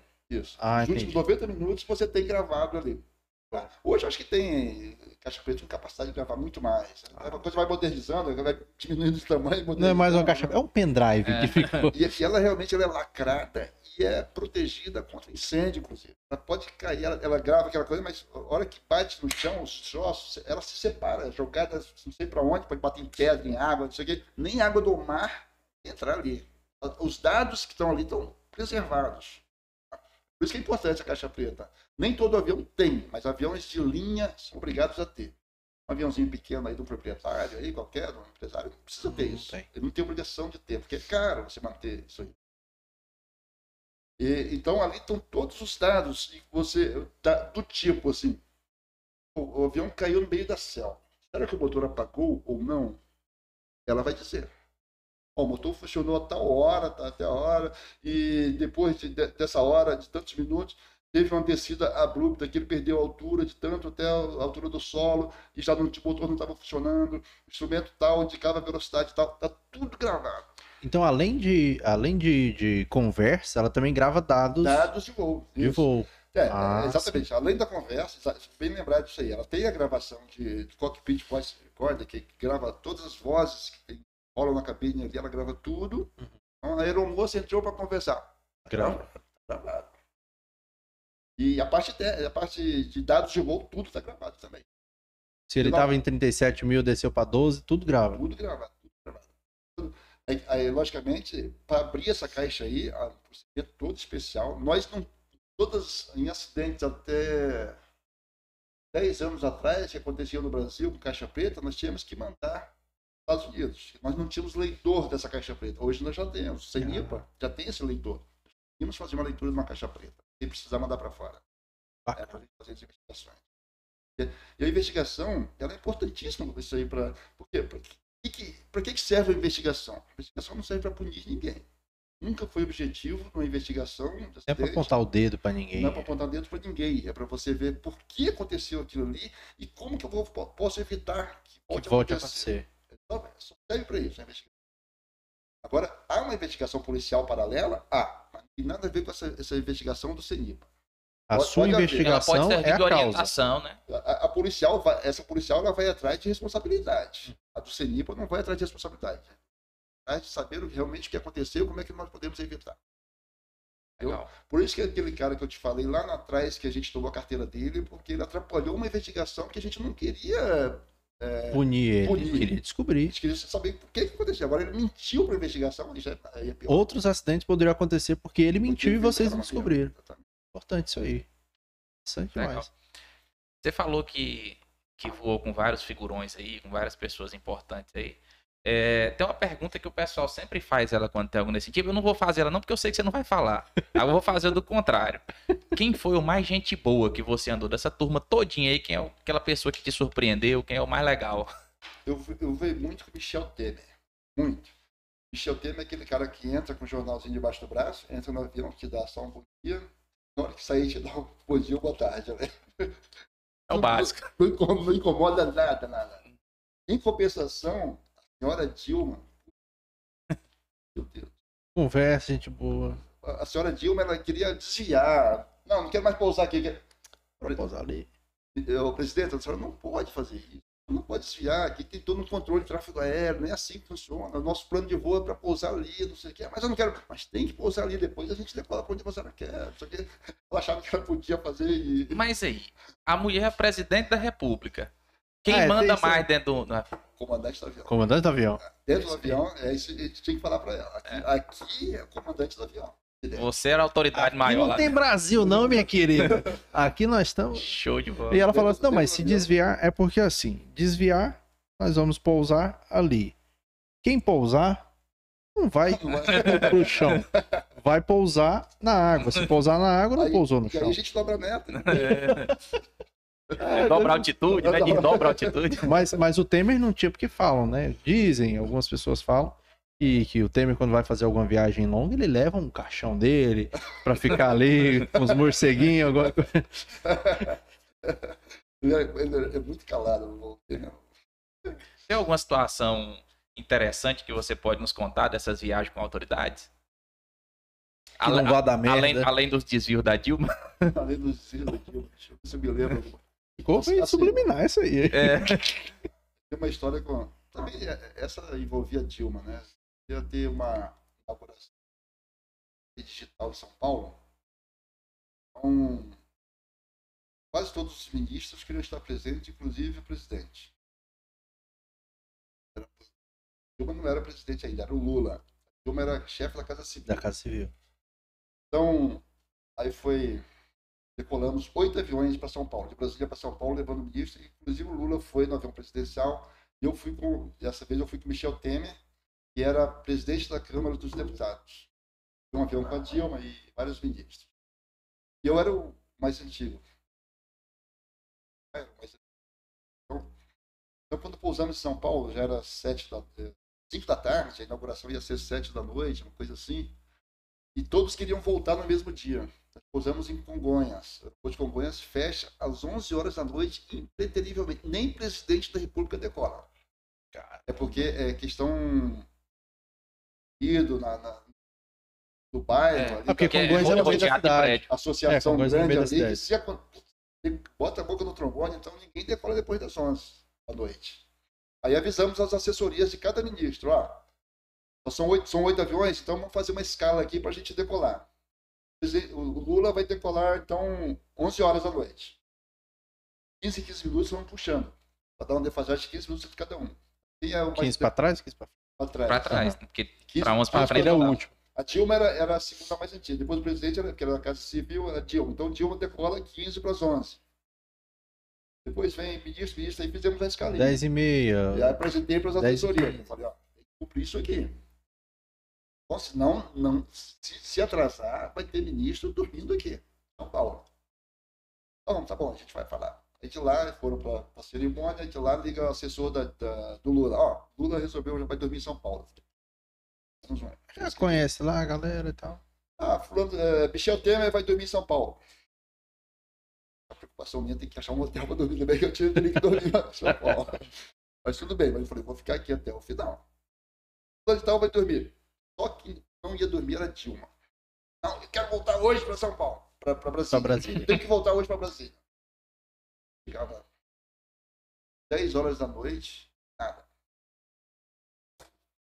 Toda dia, eu ligava para o assessor da Dilma. Ah, daqui a pouco tá indo, tá indo, tá indo. 10 e meia, nada de Dilma. Eita. E foi aqui. Opa. É, ah, eu falei, ó. Aí eu liguei para o assessor, falei, se ela não chegar em 10 minutos, não decola mais hoje. Porque não é iniciar para decolar 11 horas, é 11 horas não.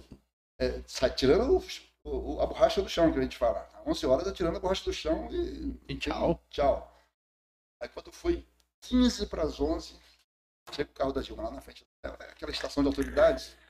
Aí ele tava lá, e ela, vamos, vamos, vamos. aí bateu mão, bateu mão no ombro, vamos, vamos, vamos. Falei, extra, a senhora está lá na aeronave, já aguardando a senhora, lá na remota 9, era do outro lado da pista. Era, era frente, porque o avião do Lula estava na frente da estação de, de, de autoridade, ia dormir ali. O avião da senhora, ela era ministra só, ele está lá na remota 9 do outro lado. Cadê o carro? Carro é coisa para ela, não é comigo, não. Eu sou, eu sou piloto. Não dirige o carro, não. Carro não é comigo. Vai é andar na pista aí é coisa para ela. E ela subiu aquela escada, começou a dar esporro, ela, ela é esporrenta, né? Dá esporro na assessoria dela. Aí era com micro-ônibus, ministra de micro-ônibus. Pararam no micro-ônibus ali. Aquele que o pessoal segura aqui. Entrou no micro-ônibus na humildade. Você, na humildade. Tava lá, Vin Diesel pilotando. Ainda bem que os pilotos já estavam lá, só na hora que ela entrou, já, já, ela entrou 5 para as 11 dentro do avião, já fechou o pote, decolaram 11 horas em ponta. Decolou com ela caçando lugar de sentar. Eu fiquei observando quando o avião saiu do chão, controlador de voo apagou as luzes da pista geral. Não dava nem para voltar mais. Ah, então quer dizer que se tivesse uma emergência, ele tinha que ir para outro aeroporto. Ali não. Ali, não, emergência. Emergência, né? Emergência, emergência não tem, tem nada, não segue regra nenhuma. Caramba, olha aí, cara.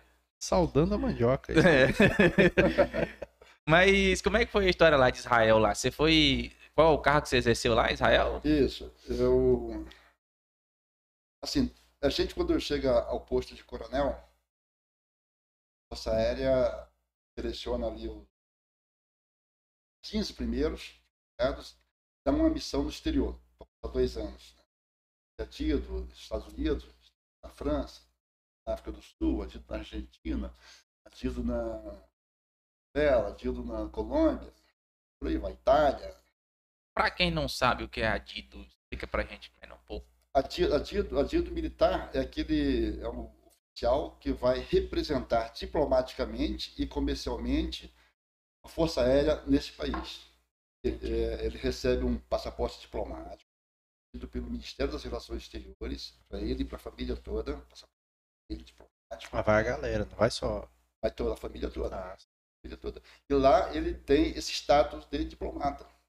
Ele é, ele é tratado como diplomata, é um representante do país ali. Inclusive, o carro que o Atido usa recebe placa diplomática. Como se fosse dentro do veículo, dentro do carro, ninguém toca a mão, autoridade nenhuma do país lá. É território da é nação. território brasileiro. Não tem blitz, não tem nada. Não tem nada. Segura, eu vou até contar uma história ali. Mas aí eu fui para ser chefe do escritório da Força Aérea Brasileira, Israel, vinculado à embaixada. É, representação diplomática, porque eu tinha que. A Força Aérea mandava de vez em quando aviões para lá, para levar autoridades ou para buscar mísseis. Ah, isso eu falei aqui, mas armamento de uma forma geral. O Brasil compra armamento do, da Venezuela e faz manutenção lá também, mísseis. Então, aí que. Você falou Venezuela. Da, desculpa, Israel. Israel, Israel desculpa. Eu já ia é, cair de maduro. aí, é, quando ia um avião da Força Aérea lá para Israel, era um C-130, um Hércules ou um Boeing, eu que tinha que fazer todo o processo para obter autorização de entrada no espaço aéreo de Israel. Porque lá o espaço aéreo de Israel é o mais vigiado do mundo. É lá da Ele, eles são cercados de inimigos. Israel tem, né? E é, é, um, é do tamanho do. É do tamanho de, de, do Sergipe, o país de Israel. Israel tem. É, são 500 quilômetros do norte a sul e 70 quilômetros do leste a oeste. É só isso. Só? Eu conheci aquele país tudo. Todas Você sai daqui, chegou em Palmas, Israel eu conheço. Então Miracema já não é mais Israel. Quando eu só falava que ia viajar de, de norte a sul, vai, vai visitar o mar, mais, mais vermelho, o monte vai chegar lá no Brasil, eu viajo mil por dia. Estradas boas, primeiro mundo, imagina. Mas aí a questão diplomática. Né? Então a gente pegava autorização para uma nave da Força Aérea, só que ela tinha que entrar, dar uma janela lá de 10 minutos, é entre 13h30 e 13h40, ela tem que entrar no ponto tal do espaço aéreo de Israel e tem que falar a senha. A, a, Israel vai pedir a senha, você tem que falar a senha para o piloto. Essa senha tudo eles passavam para mim e eu passava para o piloto. E eu passava o piloto, quando o piloto já tinha saído do Brasil. O piloto estava pousado lá em Londres. Ele me ligava, ele pedia lá, ó, ele vai falar qual é a cor, não sei o que, você vai responder azul, a cor, não sei o que, vai responder amarelo. Ah, é um código? É, um código, ah. sem contra assim. Ele, ele pergunta uma coisa, qual a comida preferida, não sei o que, você vai falar, ó, lasanha, mas tudo em inglês, lógico. Oh, yes. Piqui. piqui. Eu sou, quase que eu sugeri piqui uma vez. Então tinha tudo isso para entrar no espaço aéreo. Se não soubesse, o piloto não entrava. Podia chegar no espaço aéreo e mandar voltar. Importa, tinha, ele veio providenciava tudo, tudo, tudo. E graças a Deus dava certo. E eu tinha que ir até lá onde o avião ia pousar, que normalmente as bases que eles autorizavam a pousar eram no meio do deserto. Eles não, autorizavam a pousar em Tel Aviv. As aeronaves da nossa eram barulhentas. Tanto o 630 quanto o 707 era barulho, muito barulhento. Lá em Tel Aviv eles não permitem avião barulhento, fica no meio da cidade, no aeroporto. Ah. Capital de Israel, onde eu morava. Eu tinha que ir, pegar o carro. O, o, avião ia pousar 9 horas da manhã. Estava vindo, de, saiu de madrugada de Londres, ia pousar 9 horas da manhã. De, de Tel Aviv, onde eu morava, até lá eu levava duas horas de carro no meio do deserto. Tinha que explicar e sair cedão. A estrada também é um tapete, né? Gostoso. Dá vontade até de soltar o volante. É. Primeiro mundo. mas, mas, mas, agora sai um pouquinho da, a regra ali para ver. ver se não, não dá bem. Mas você disse que tinha um, teve uma situação aí de. Ah, foi tá. Blitz? Ah, não, é, essa aí já foi. Tem duas histórias. Uma que a gente ia, um grupo de. Eles tinham muita amizade com os outros dia dos, outros países, lá em Israel, principalmente da América do Sul. Hum. Né? Ficava um grupo grande, vamos no Mar Vermelho, que era lá no sul de Israel, era no Mar Vermelho. Lá tinha um balneário muito bonito, apesar de ser no meio do deserto Tá aqui, você vê a Arábia Saudita aqui, vê o Egito aqui, tá aqui. Brechinha de 500 metros de Israel ali. É, que é onde podia banhar. Onde podia banhar. Ali. E aí a gente foi deslocando carro, tá, não sei o quê. Aí o mexicano resolveu fazer uma ultrapassagem ó, da gente lá. Fez uma ultrapassagem. Uma, assim, você no meio do deserto, você falou, aqui não tem ninguém. Ninguém tinha O errado do ser humano é achar que não tem Aquela ninguém. cena de filme, bola de feno rolando. Né? Eu no meio do deserto lá, faixa amarela contínua, ele resolveu. De repente lá na frente. É igual quando nós batemos em cachorro de moto. Não tem cachorro aqui. Do nada surge um cão, um troço e derruba a gente. Desse jeito. Aí também, a gente parou também perto ali para apoio para ele, tá, a polícia só conversou, ele tá, tá, viu que o cara era diplomático, placa diplomática, né? pode vir, né? olhar dentro, né? Já o, cara, o cara já trata assim, com, com todo respeito e tal, realmente não mexe. Mas a polícia ela fala, fala, fala o que? Inglês ou fala Fala inglês, tô dizendo. Na Israel todo mundo fala inglês, com exceção daquelas pessoas que não têm ainda o primário, não sei, mas o cara, se o cara tem o superior, é, um órgão público, todo mundo fala inglês. Todo mundo fala inglês. É hebraico, né? Minha filha teve que aprender a falar hebraico. É para eu ler todas as placas, trânsito, tudo, muita coisa em hebraico. Minha filha falava, pai, eu para a esquerda. Tá mandando diminuir a velocidade. Meu Deus, isso é tudo em hebraico. Era tradução simultânea, tecla SAP, sabe? Ela, ela, ela, fez a alfabetização para escrever, de baixo para cima, da, esquerda, da direita para a esquerda, em hebraico, falar. Que legal. Mas a situação que eu tive lá com a placa diplomática, foi entrar lá, assim, para você entrar no shopping, tem que se aceitar ser fiscalizado. É, é natural mostrar bolsa. Mulher, toda mulher tem que abrir a bolsa na entrada do shopping, qualquer instituição vai entrar, uhum. tem que abrir a bolsa para eles, eles olham, mete a mão ali para ver se tem com luva, lógico, para ver se tem alguma coisa e tal. É para a segurança deles, fugindo qualquer coisa, né? É, até porque lá tá bem complicado. É, aí e o homem, eles, eles perguntam, está tá, tá com arma? Você fala não, eles aceitam o seu não. Aí uma vez eu fui entrar no, no estacionamento subterrâneo do shopping, um shopping lá na cidadezinha. Entrar, aí o cara. Tá? É, preciso vistoriar o seu carro. Eu preciso vistoriar o seu carro, o porta-malas. Abre ali, por favor. Irmão, tá... Eu falei, vem cá, você viu a placa do meu carro aí? Você viu que é placa diplomática? Eu vi. Mas por que você vai estourar meu carro? Ah, porque nós recebemos ordem aqui da, da administração que temos que vistorar todos os carros, independente de diplomático ou não. E era bateco. Eu falei, ó, chama seu gerente lá. Era bateco. Chama seu gerente. Aí ele chamou lá, meu gerente. Pois não. Ó, teu empregado aí tá querendo vistorar meu carro. Meu carro é diplomático, você não pode. Você não pode vistorar meu carro. E aqui dentro é território brasileiro. Se você entrar aqui dentro do meu carro aqui, vai dar merda. Problema para cima. Então o senhor não vai entrar. É? Então, o senhor... Tá bom, o shopping é seu, mas eu quero o seu nome.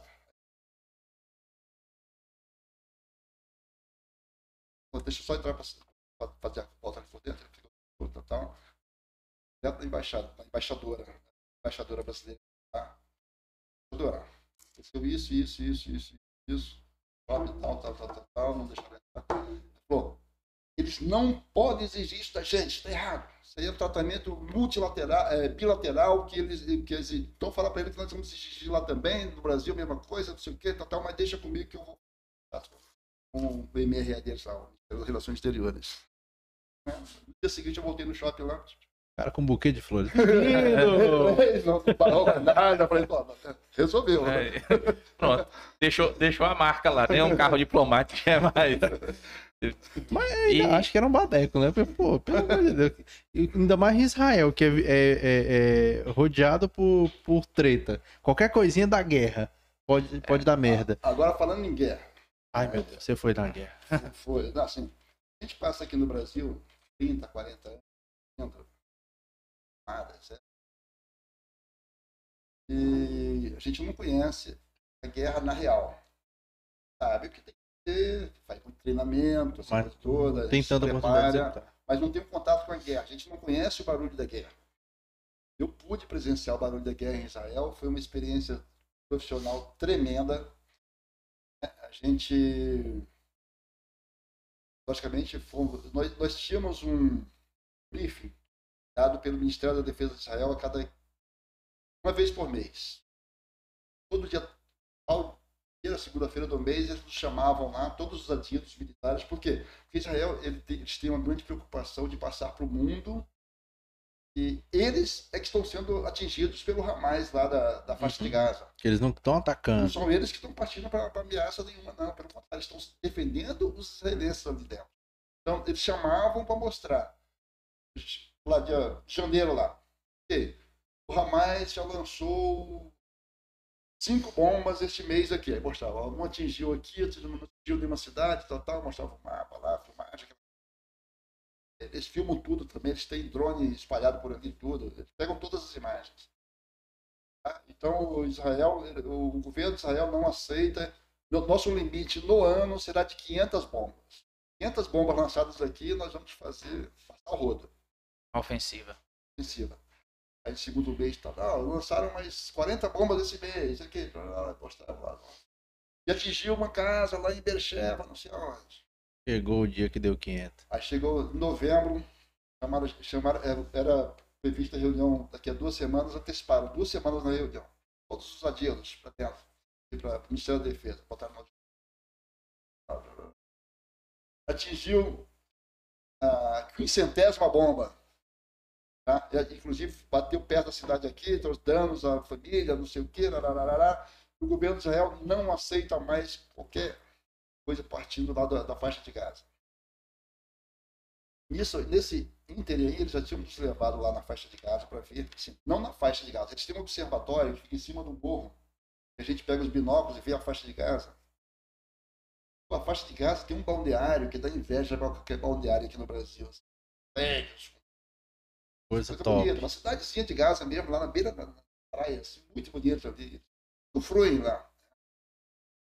E aí, o que, que aconteceu? Aí, o que? 500 bombas lançadas. Na madrugada, todo mundo saiu daquela reunião falando: Ixi, a coisa vai. Vai dar merda, vai dar merda. Não deu outra. Madrugada. 16.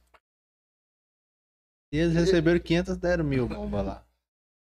No dia, dois dias depois reuniram a gente de novo para mostrar que, que ataques, que, filmagem, você tá vendo? Ó, O cara, o cara, no hospital, o cara saindo do, do, do estacionamento do, do, hospital, é um prédio, né? Isso aqui é um, é um, prédio, é um hospital público desse prédio. Tá vendo aqui os caras saindo com uma bateria aqui ó, de, de lançamento de bomba? O cara sai, lança e volta para dentro da garagem. Por lá no hospital. E é proibido em guerra destruir hospital, essas coisas. Tudo tem, mas eles, é nisso que eles querem mostrar. Não, não, é, não somos nós querendo destruir. É eles que estão nos atacando, nós estamos defendendo. Muito isso pra gente. Aí, aí, aí, aí o militar tá lá da. Ah, mas a gente precisava fazer tudo isso. É, eles falaram Como assim, resposta? Nós fazemos tudo isso que é para. Porque se a gente não fizer tudo isso, a gente fizer só um pouquinho, daqui a um mês eles estão de volta. Se a gente faz tudo isso, pelo menos leva um ano. A gente é. dar uma respirada e recuperar nessa economia, porque cada bomba lançada lá, cada míssil, custa bilhões de dólares. É tem que recuperar a economia. Então a gente precisa fazer uma, uma, uma deterrência total ali para poder, no mínimo um ano, para eles se recuperarem. Tem que ser assim. Não tem, ali não tem bonzinho, não. As pessoas acham que tem bonzinho ali na Palestina. Não tem, não. Então, é, é, é desse jeito que eles tratam. O nível lá é pesado. Isso, isso na faixa de Gaza. Né? A faixa de Gaza fica de um lado e o resto da Palestina fica de outro. Israel cruza, é, tem uma faixa que cruza no meio. O resto da Palestina mais barbudos, era ali, ele já é mais tranquilo. São pessoas amigáveis, temem os israelenses. Eu ia muito, toda semana praticamente eu estava lá né, em Belém, em Hebron, eu visitar isso aí, recebia visita, ia levar para conhecer. Eu fiz amizade com o palestino, amizades boas. Frequentar a casa do cara, do cara servir almoço pra gente. A Belém, assim, você fala lá, Jesus Belém, nasceu lá. É, em Belém, lá, e, pois, eu levei muita gente para visitar o local. Exatamente. Passei, você, você sabe, já que você falou isso aí, tocou no, no nascimento de Jesus, sabe o que é passar um Natal o... no lugar onde Jesus nasceu? É, o Natal no lugar do Natal. No lugar do Natal, é arrepiante. Olha aí, cara. Com o padre se levando a missa de Natal, o padre, só que o padre era chileno, não era brasileiro. Mas Legal. O padre chileno se levou. Se levou não era argentino, pelo menos. É, pelo menos não era Uma experiência que poucas pessoas no mundo não teve. Poucas pessoas. É de uma emoção sem. Mas isso foi, isso foi depois, na linha do tempo, e foi depois do, do tal acidente lá que a gente comentou antes? Foi bem depois. É, é, é, você fala essa, essa missa lá e tal? É, não, é. Sua, sua estada em Israel foi depois de, desse Daquele episódio acidente, do acidente que a gente contou. Ah, do acidente do avião? É. Sim, foi depois. Olha, você tem a oportunidade de agradecer, de agradecer. pessoalmente. Sim, não, Só que lá os caras israelenses, eles, por exemplo, eles não aceitam Jesus como Salvador. Eles dizem. Eles estão esperando o Messias, hein? Eles estão esperando, aguardando o Messias, tanto que a, lá na cidade velha de Jerusalém tem o um portão maior lá, o portão dourado, que é fechado com tijolos. Eles falam só, só vão abrir isso ali quando o Messias deles voltar. E, né? e não chegou ainda. Tá? E aí a gente pergunta, vem cá, mas Jesus para vocês? Ah, Jesus foi um, um, um grande judeu líder. rebelde. Foi um grande líder judeu, mas rebelde. Então, por isso, nós aceitamos ele como nosso salvador. Eles tratam assim é complexo. Eu ouvi dizer, inclusive, algum, algumas vezes, não lembro de quem que foi, é, que foi, teve em Israel, que falam que eles consideram que a gente aqui é, é, é, totalmente pecador, totalmente errado, porque a gente adora três deuses, pessoal do Ocidente, que não reconhecem é, Pai, Filho e Espírito Santo, tem todo um negócio desse aí. É, verdade. A visão do, do, do ocidental é diferente da visão deles lá eu tenho muito próprio, são ortodoxos, ele é muito radical. Certos procedimentos, por exemplo, o sábado, que eles chamam de Shabá, eles não mexem uma folha sábado. Total para eles. Não podem trabalhar com nada, é proibido. A religião proíbe. Por exemplo, no prédio que eu morava, dois elevadores.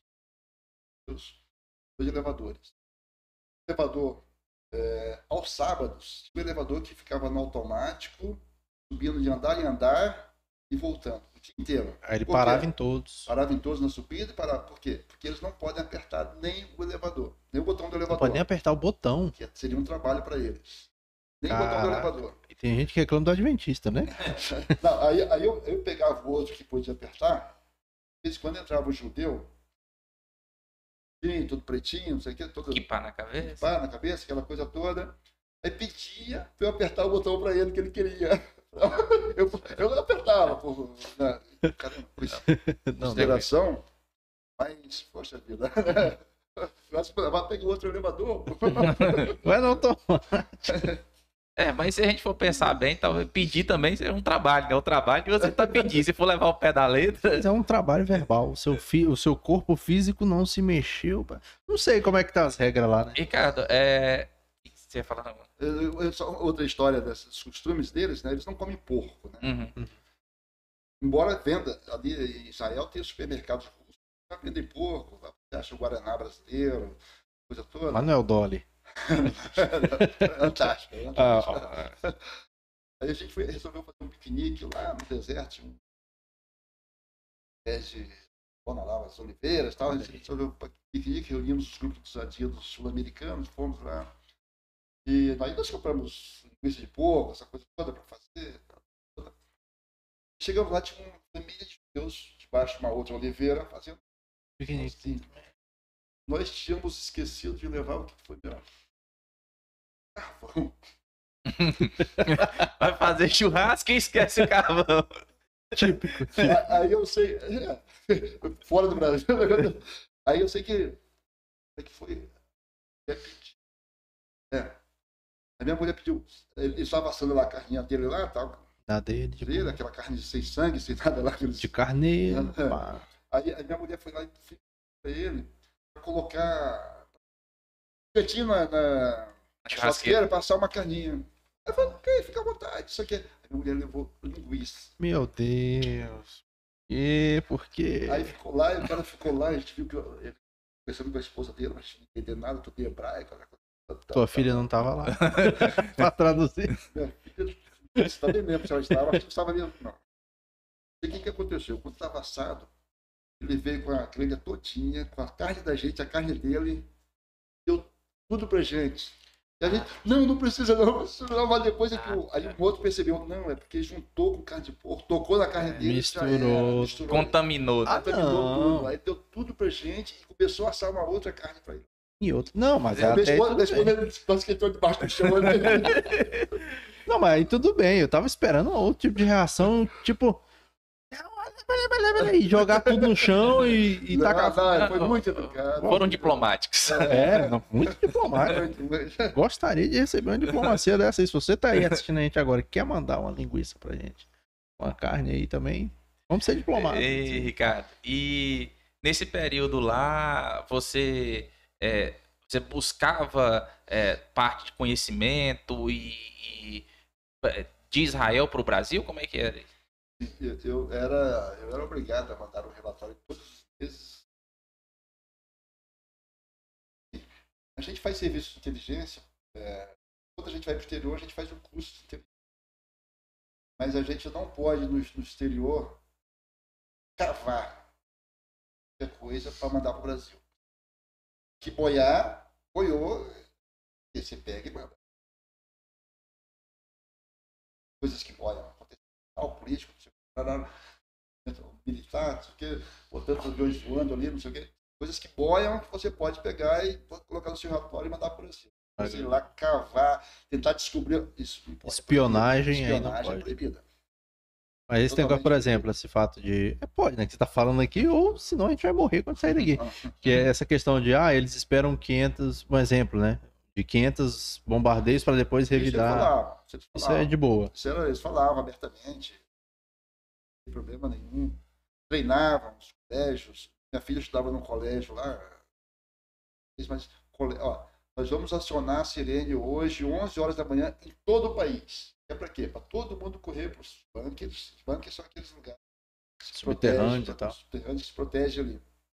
Inclusive, todo apartamento construído de 2010 para cá, 2010 não, 2000, é, 2010 para cá, Todos os apartamentos construídos em Israel tem que ter um quarto bomba. Que esse quarto bomba? É uma coluna do prédio todinha, com concreto armado, é, prova de bomba, portas e janelas de aço, Então, onde eu morei, apartamento que eu morei já era assim. Janela de, de, de aço, porta de aço, nesse quarto, que é uma coluna toda do prédio. O quarto do meu apartamento estava é, nessa coluna. Achava assim. Então, é, quando soa essa, essa, essa sirene de treinamento, eles avisam nas rádios, é no país inteiro.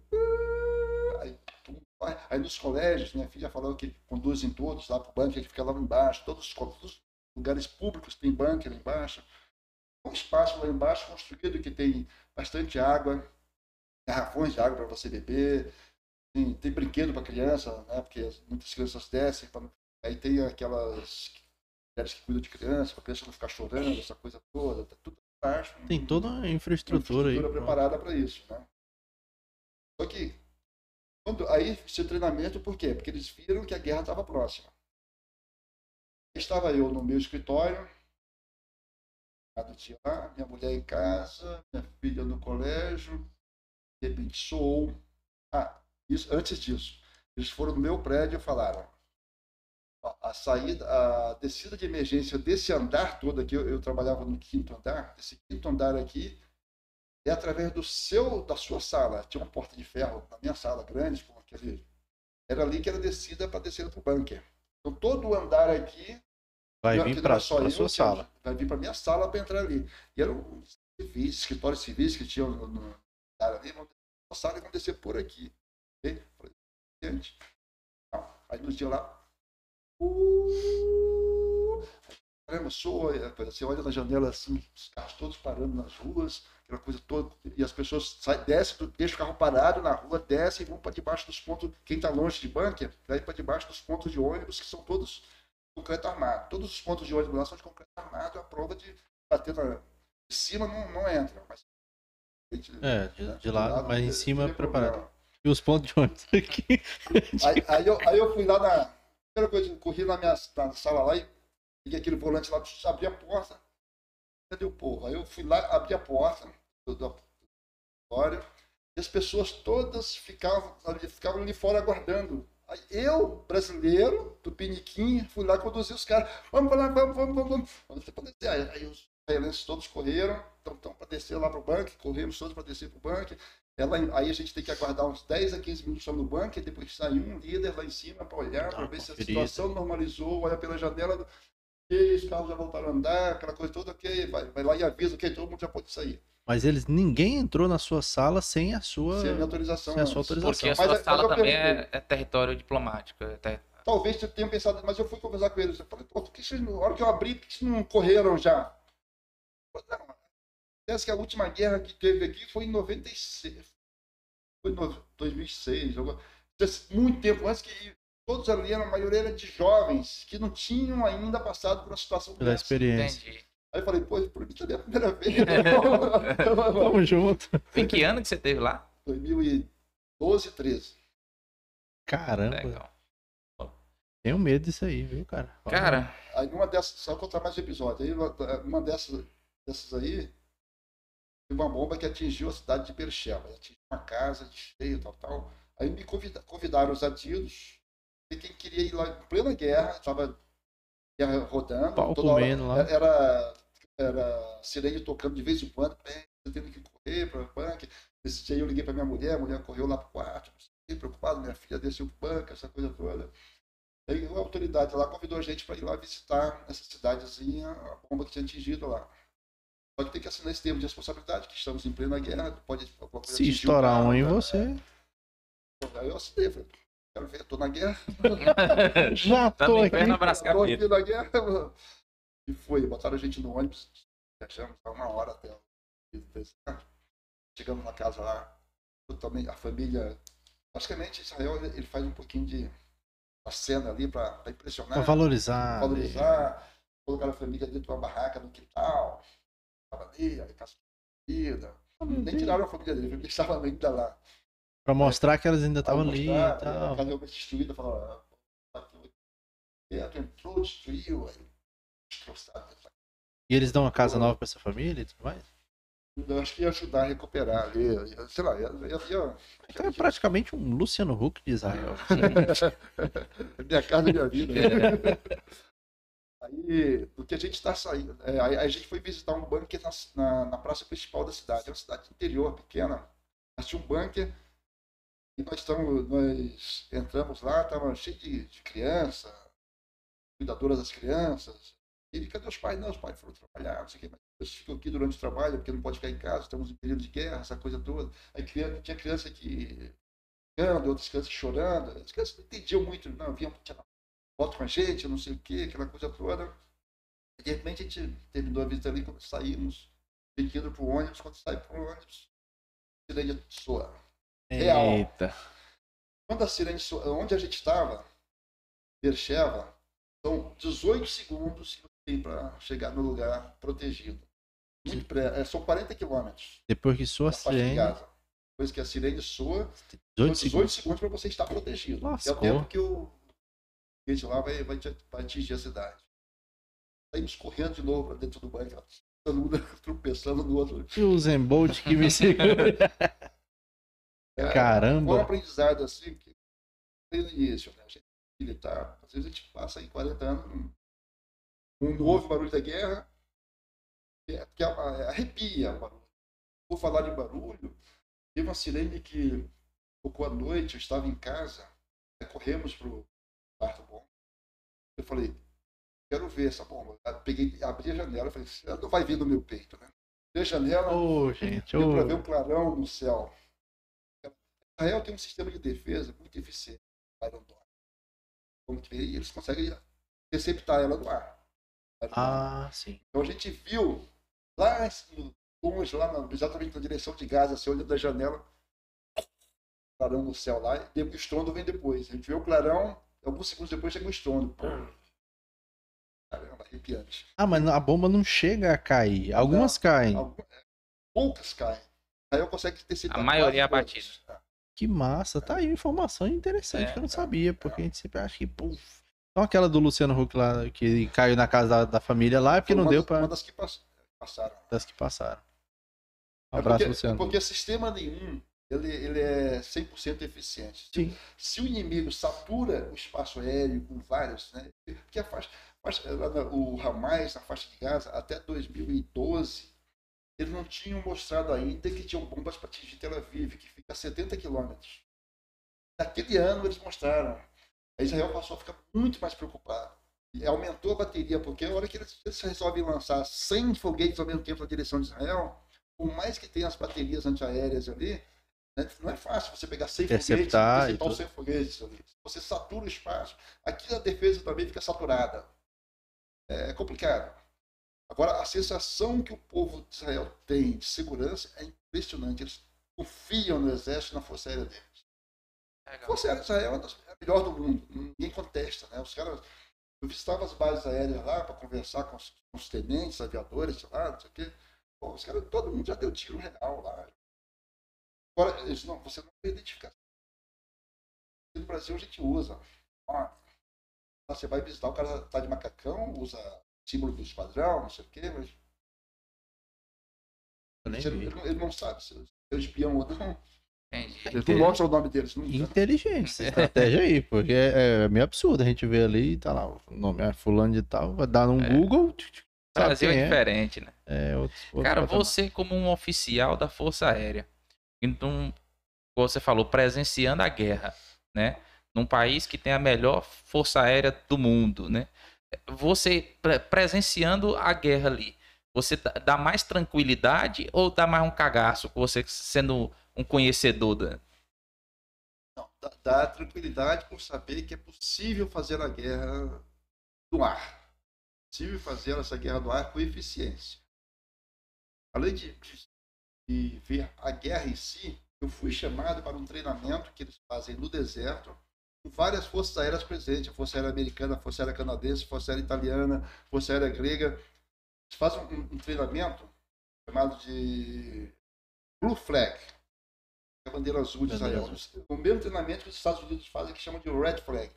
A Blue Flag, eles reúnem vários países, com vários aviões de caça diferentes, e fazem decolagens lá, para fazer combate aéreo, para fazer dentro do espaço aéreo de Israel, que é para aviação de caça é muito pequeno. Você não fazer o combate aéreo dentro, sem sair do espaço, porque se você sair para o Egito... Qualquer vacilo, pô... Você vai sair para o Líbano...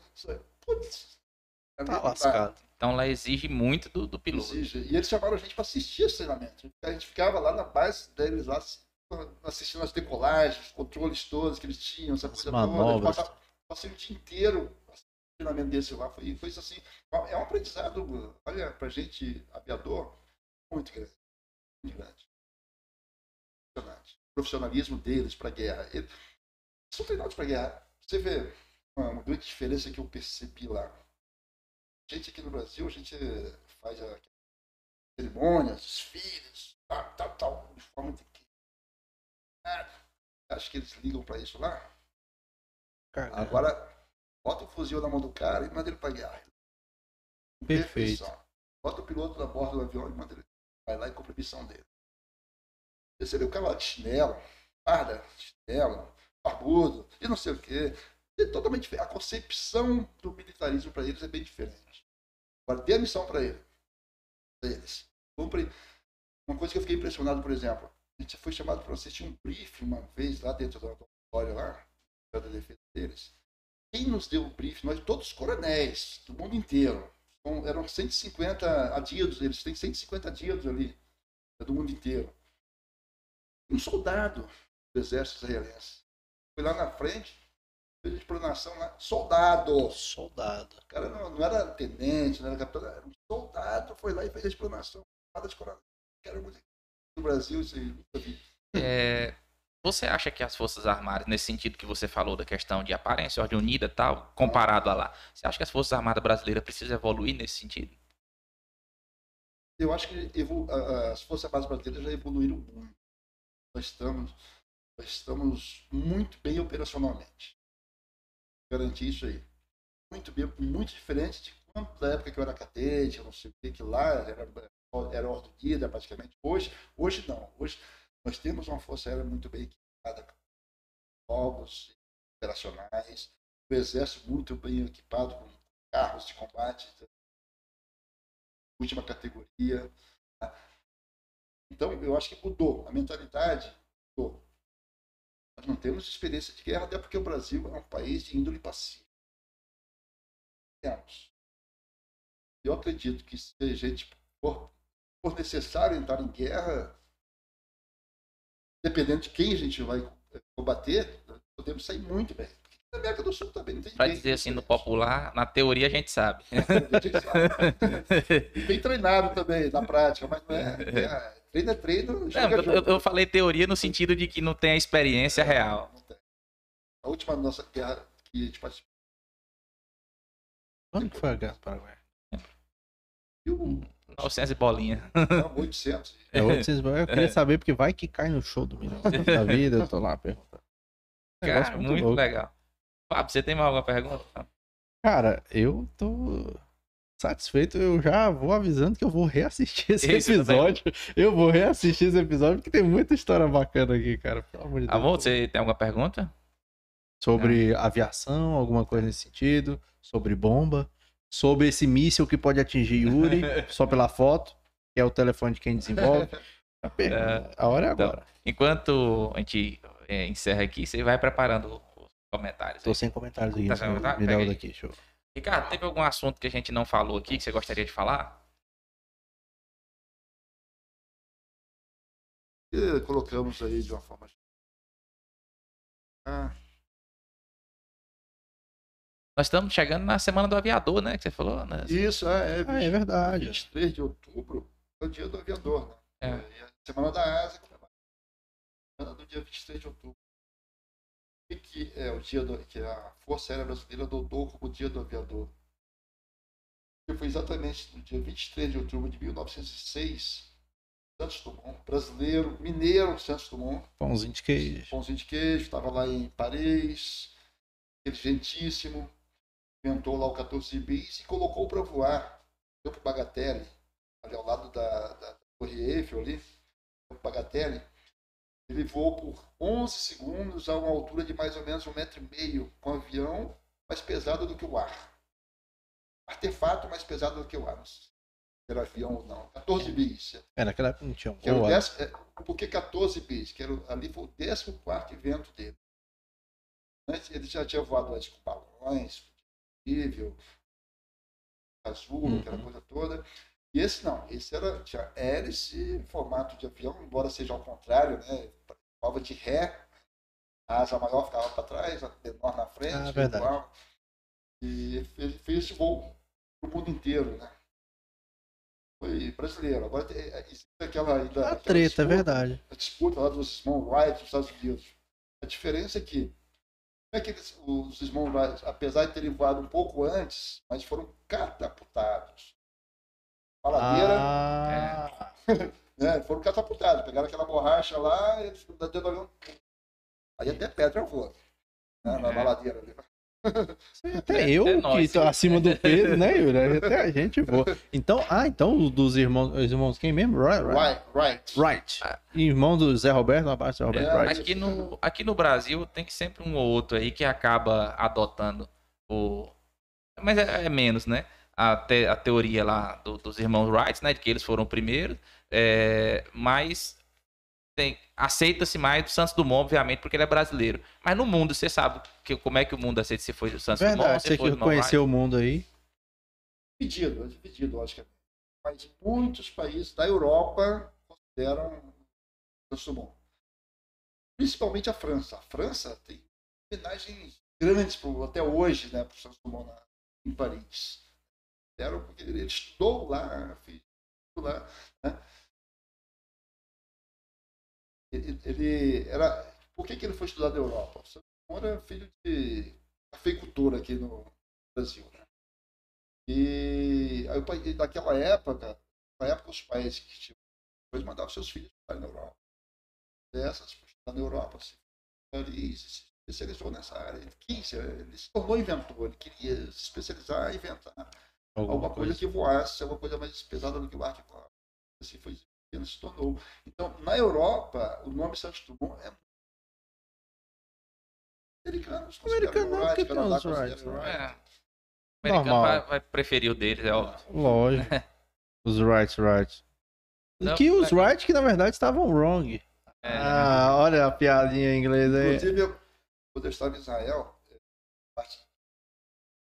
representante diplomático do Brasil, fazia questão de comemorar o dia 23 de outubro fazia uma cerimônia que dava personalidades, essa coisa. E fazia minha secretária ler a história de Santos Dumont.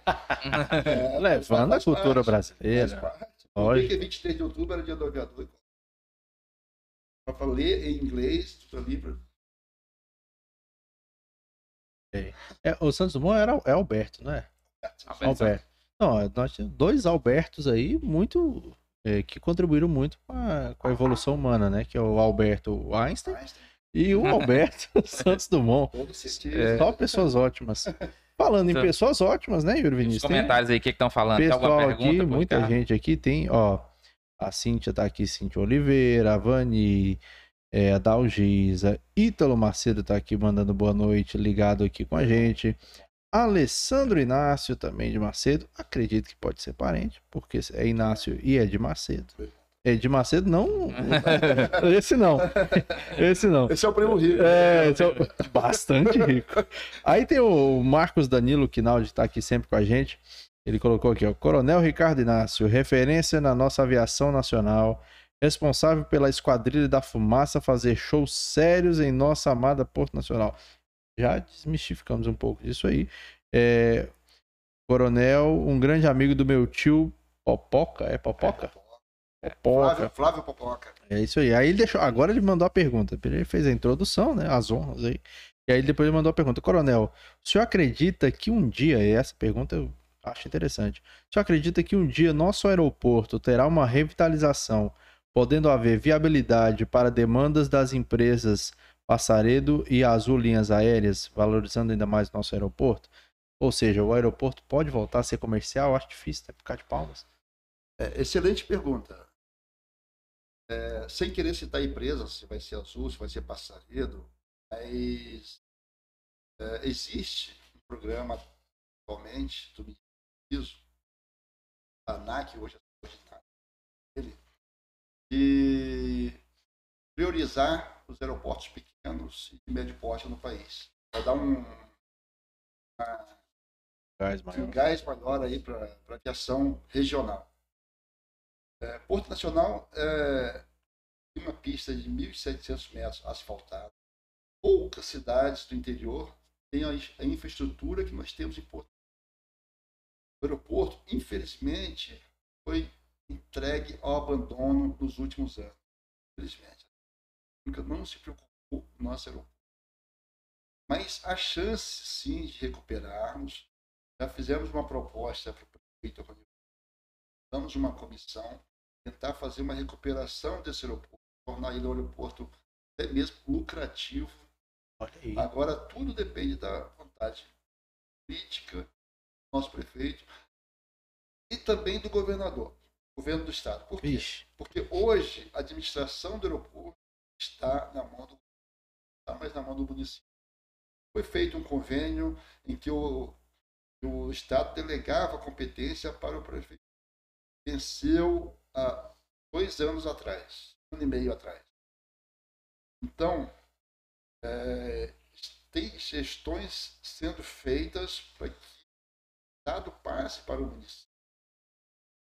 E aí, se o prefeito Rivon, ele passaria para essa comissão trabalhar e começar a revitalizar esse aeroporto. Sabe? Ia ter é, aviação regional aqui operando, grandes empresas. Ah, seria importantíssimo isso aí. Principalmente para minha casa, do lado do aeroporto. É. Vai valorizar pra caramba. Ó, tem mais um comentário aqui que esse, eu preciso falar.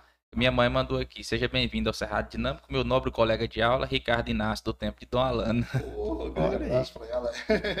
Legal, Dom Alano, hein? Bons é. tempos. É.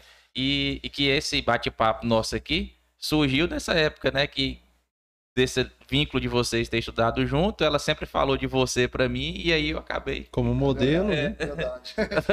isso Acabou surgiu. se inspirando, olha aí, cara. Então é isso aí. Mais alguma coisa? Não, só é. do, do Alano lá, professora Edevin foi nossa professora, professora Sebastiana, GG, também foi professora. Ah, legal. Então é isso aí, Ricardo. Muito obrigado mesmo por ter aceito o nosso convite. Né? Se a gente já vinha alguns dias conversando aí, tentando marcar essa, esse bate-papo. É, eu imaginava que seria muito boa, muito proveitosa aqui, mas não imaginava que seria tanto como foi. Né? Exatamente. É, e é isso aí, mas só muito obrigado mesmo por compartilhar todo esse conhecimento, toda essa história com a gente. Legal, muito bom participar disso aí. Enquanto quiser, estou à disposição para um bate-papo descontraído como esse aí. É bom, sempre bom. Valeu.